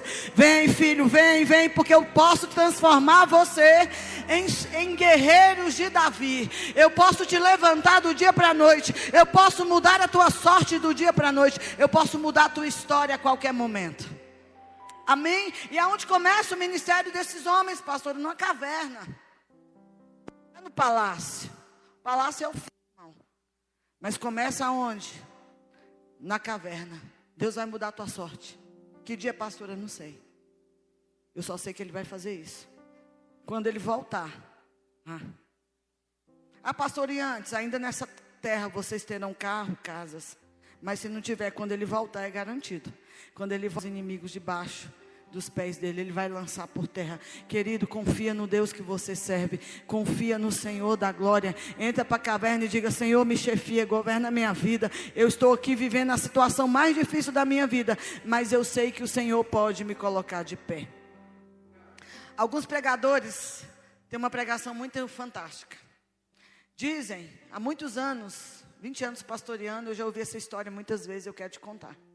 Tem duas coisas que você tem que ver todo dia: o sol e a lua. Não estou falando dos astros.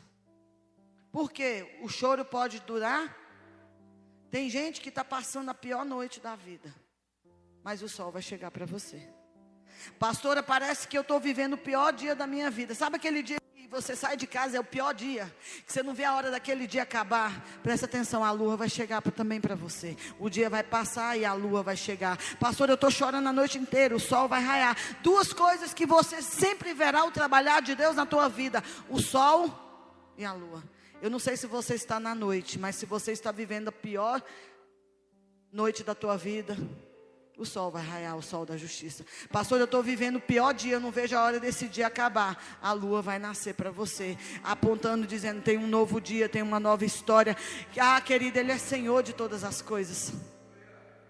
Se você nunca passou um dia difícil, você não sabe o que é ter um Deus, que é socorro e refúgio, bem presente nos dias de angústia. E a quarta lição da caverna: capacidade de enxergar o futuro. Eles tinham visão, mas a caverna, os dias difíceis. Pastora, qual é o propósito da caverna? Te apontar para o futuro. Olha a cabeça daqueles homens endividados. Eu tô, mas eu vou lá me alistar, porque eu sei que um dia ele vai virar rei. Sabe aqueles que riem de você porque você é crente? Eles vão precisar da sua oração.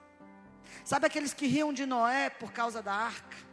Porque Deus, Deus, ele vai te mandar fazer coisas loucas, coisas que ninguém vai acreditar. Basta que você acredite. Ah, Fala para o irmão, pelo amor de Deus, acredite no que Deus está mandando você fazer. Olha o que, que Deus vai pegar um agricultor, não é nem um construtor. Ah, querido, Deus é fantástico. Ele não vai pegar um engenheiro para construir uma casa, nem um pedreiro, ele vai pegar uma dona de casa. Ele pegou, pegou um agricultor e mandou ele construir uma arca num período que nem chovia. Constrói, Noé, que eu vou mandar chuva. Entra, Deus fecha a porta. Você precisa acreditar no projeto que Deus colocou no teu coração. Pastora, por que, que não dá certo? Porque o seu você é o primeiro que para de bater na madeira na primeira dificuldade. Continua construindo, irmão. Pastora, mas estão rindo de mim. Não se preocupa, não.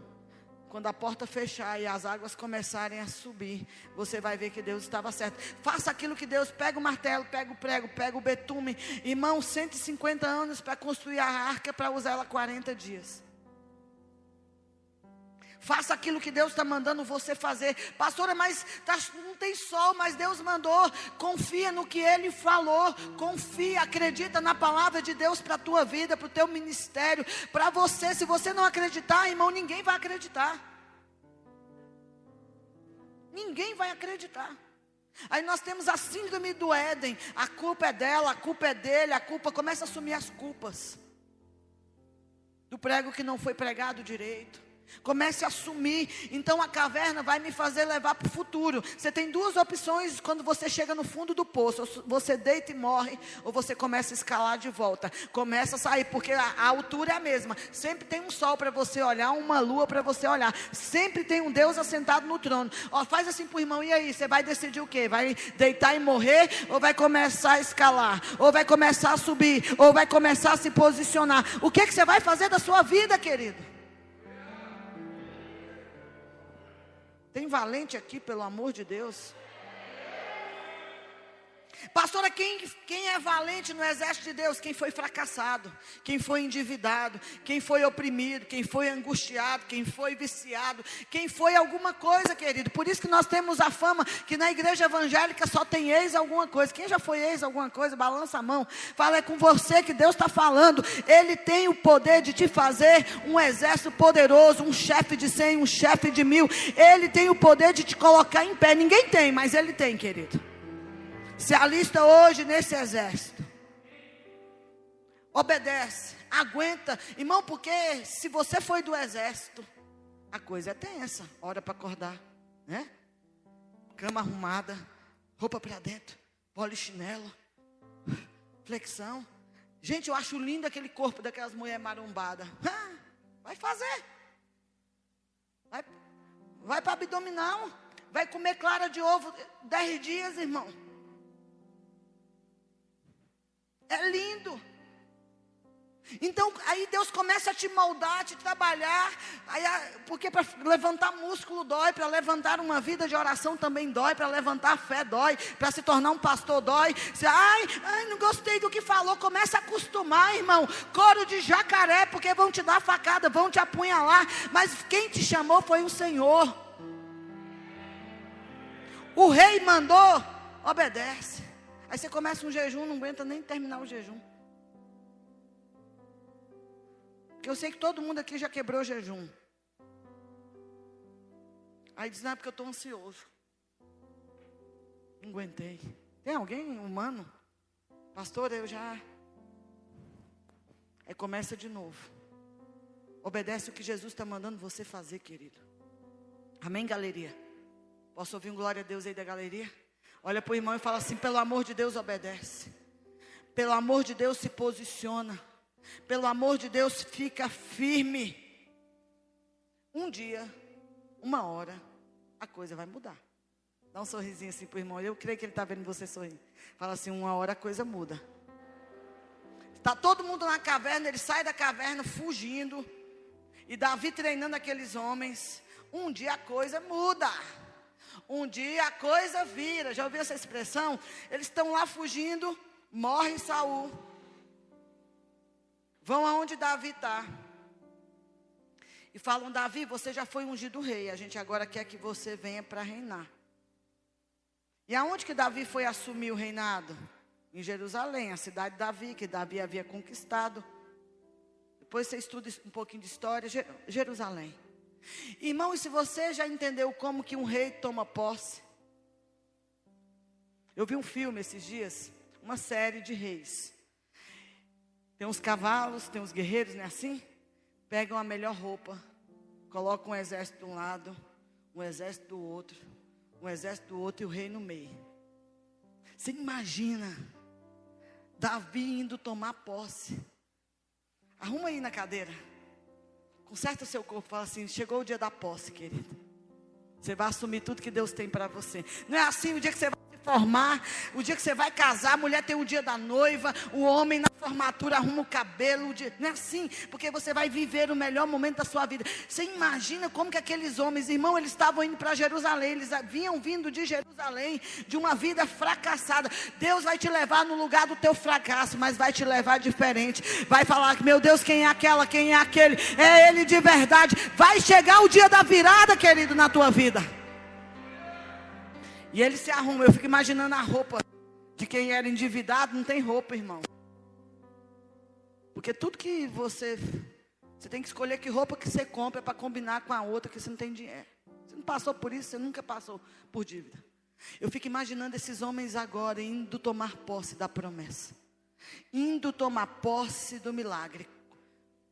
Tudo fracassado, endividado. Quem que vem lá tomar posse? Um fugitivo e 400 fracassados. Sabe quem entra em Jerusalém? Um fugitivo, porque Davi, ele foi tido por fugitivo. E 400, mas não era lá, a Laí, gente. Andava de jegue, agora está numa mula. Quem é aquela? É o fulano. E eles vão marchar. Alguns montados, Davi indo para possuir aquilo que Deus prometeu. Vai chegar a tua hora, querido. Talvez hoje são dias de caverna, mas vai chegar a hora do palácio na tua vida. Alto.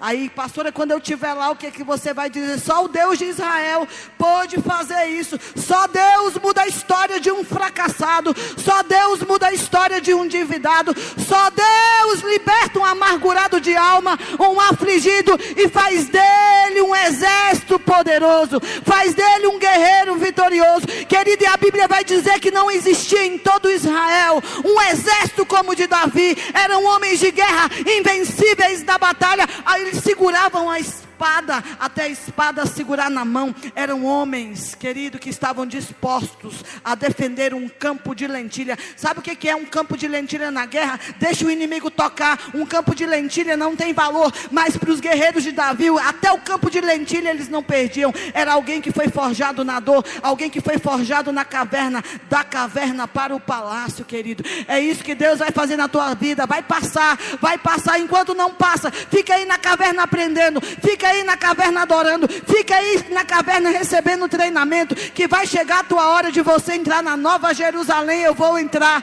Ah, querido, Satanás achou que tinha te destruído, Satanás achou que tinha acabado com você, mas você vai entrar na nova Jerusalém. Você vai entrar para possuir tudo aquilo que Deus disse que você pode. Se Ele disse que você pode, então você pode. Aponta para o teu irmão, diga para ele: a tua dívida será paga. O dia da. Irmão, então fala com fé. Você tem que falar mais forte para passar essa máscara. Irmão, nem vírus pega no crente. Praga alguma chegará na, na tua tenda. Fala, você vai pagar essa dívida. Você vai limpar o teu nome. Ah, querida, tua saúde vai ser visitada. O milagre vai acontecer na tua vida. Vai adorando, vai adorando. Ah, todo mundo que falou vai ver você lá, querido, tomando posse. Não é para vingar, irmão. Ai, a fulana vai ver, o fulano vai ver. Não. É porque a promessa de Deus na tua vida se alista hoje. Vem para o exército hoje. Chega como você está, fracassado, desanimado. Deus ama, Deus é especialista em gente como eu e você. Deus olha para você e te vê um guerreiro. Estuda na tua Bíblia, guerreiros de Davi. Não tinha em todo Israel alguém como os guerreiros de Davi, conhecidos, ferozes, como leões, eles eram comparados como os leões na relva. Quando o exército de Davi entrava, você é esse guerreiro. Deus olha para você, Davi é um tipo de Cristo, e você é um tipo de guerreiro. Chegou arrebentado. Pode estar aí me ouvindo, está arrebentado. Fica firme. Tem um rei na tua vida. E ele vai te treinar, vai te colocar em pé e vai pôr uma espada na tua mão. E você será invencível em tudo que você fizer. Se você crê nisso, se coloque em pé. E já começa orando em línguas. Rararabassore, cantarababás. Começa a dizer: só Deus de Israel pode fazer um milagre na minha vida. Quando você estiver lá, não diga que foi a tua força, que foi o teu jeito. Diga que foi a mão do Deus de Israel. Fale que foi a força de Yahvé na tua vida. Ah, nós vamos adorar hoje. Cadeias serão quebradas. Comece a orar em línguas. Se concentra, querida. Porque Deus hoje está mudando a tua história. Deus hoje está mudando o teu cativeiro. Deus hoje está mudando. Ah, pastora, parece que eu estou numa caverna. Ah, querido, não se preocupe aonde você está. Se preocupe o que Ele está fazendo na tua vida. Ah, um dia você chegou para Jesus e você chegou para vencer. Você chegou para vencer. Você chegou para vencer. A tua história será mudada. A tua história será transformada. Se você crê em milagre, comece a orar. Comece a dizer: Deus me perdoa porque eu duvidei. Eu duvidei do que o Senhor pode fazer. Eu duvidei, Deus. Eu duvidei, mas eu sei que assim como o Senhor fez com um exército numa caverna, o Senhor pode fazer na minha vida. Há poder em teu nome, Jesus. Rararabassore canta. Deixa ele te pôr em pé, querido. Ah, pastor, eu estou com vontade de chorar, então chora, querido. O choro pode durar uma noite, mas a alegria ela vem pela manhã. Deus hoje está te chamando para o exército dele. Venha como você está. Cadeias serão quebradas. Pastor, eu tenho que pagar uma coisa impagável. Não se preocupa, não, você vai pagar. Pastor, eu preciso de um milagre. Querido, você já recebeu esse milagre lá na cruz. Eu não estou ouvindo a tua oração em línguas. Não é assim que exército se comporta. Eu já olho para você, eu não te vejo um fracassado numa caverna. Eu olho para você e te vejo um valente de Davi. Você é um valente de Deus nessa terra, querido. Ah, vai virar, história vai mudar. E você vai entrar para possuir tudo aquilo que Deus te prometeu. Nós só vamos cantar e adorar na hora que você erguer a tua voz. Arararabas. Ora em línguas. Enquanto você ora em línguas, Deus muda a tua história.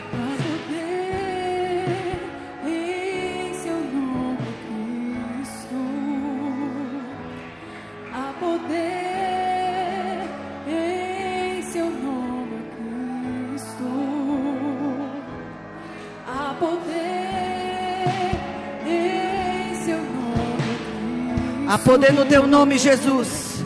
Pra quebrar prisões, pra quebrar prisões, pra quebrar prisões. Há poder Levanta esse ministério, Deus. Levanta esse casamento, Senhor. Opera nas finanças desse homem, dessa mulher. Você crê? Se você crê, levante a tua mão direita, guerreiro.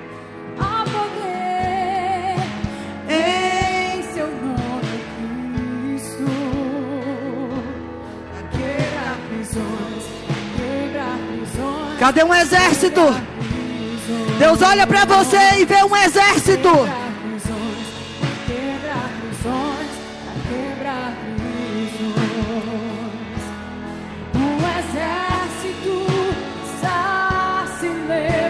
Cadê o exército de Deus nesse lugar?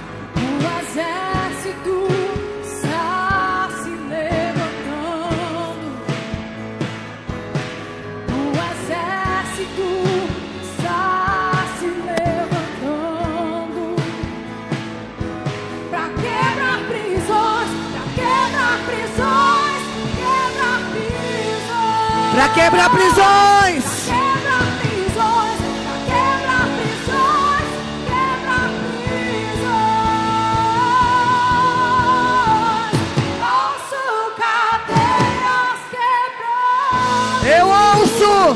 Eu ouço cadeias. Ouço cadeias quebrando. Eu ouço. Rararababababacê.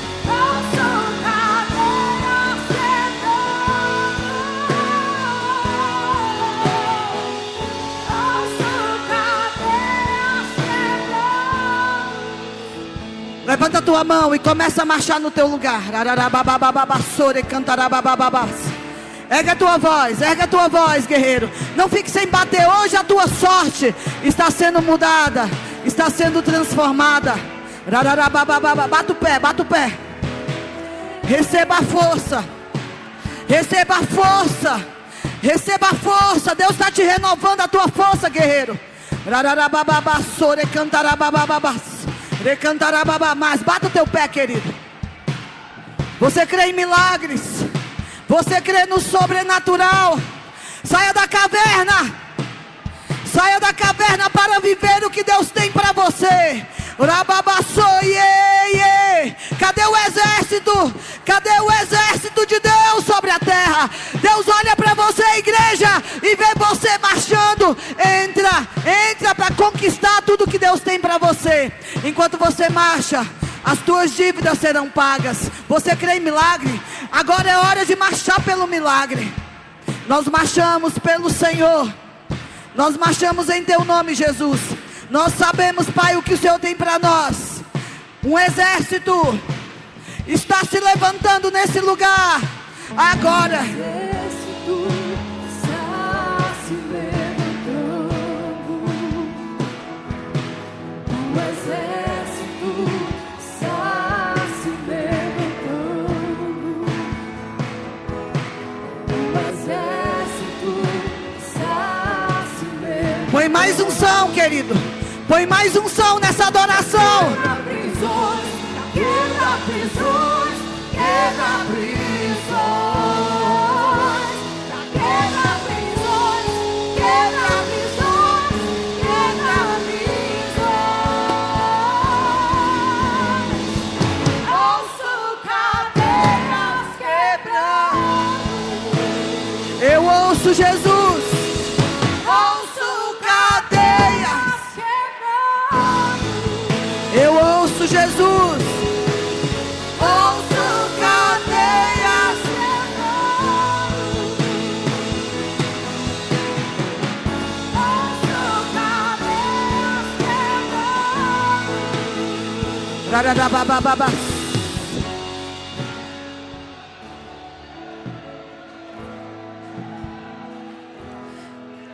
Estenda a tua mão para algum irmão. Deus vai revestir ele de poder agora e de milagre. Você tem um Deus que abre um caminho no deserto. Estenda a mão para o outro aí. Você não pode tocar, mas Deus pode. Pastor, eu estou vivendo um deserto. Deus vai abrir um mar.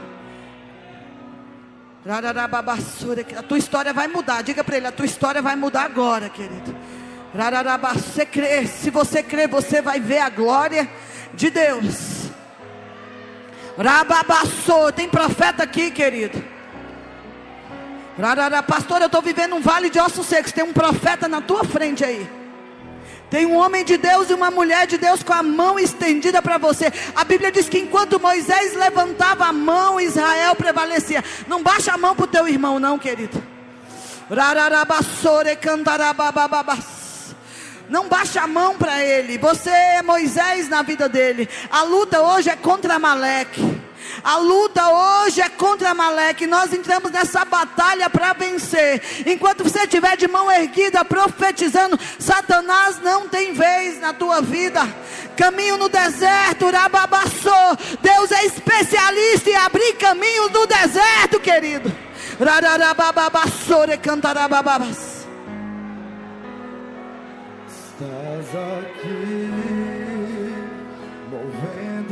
Profetiza sobre esse irmão.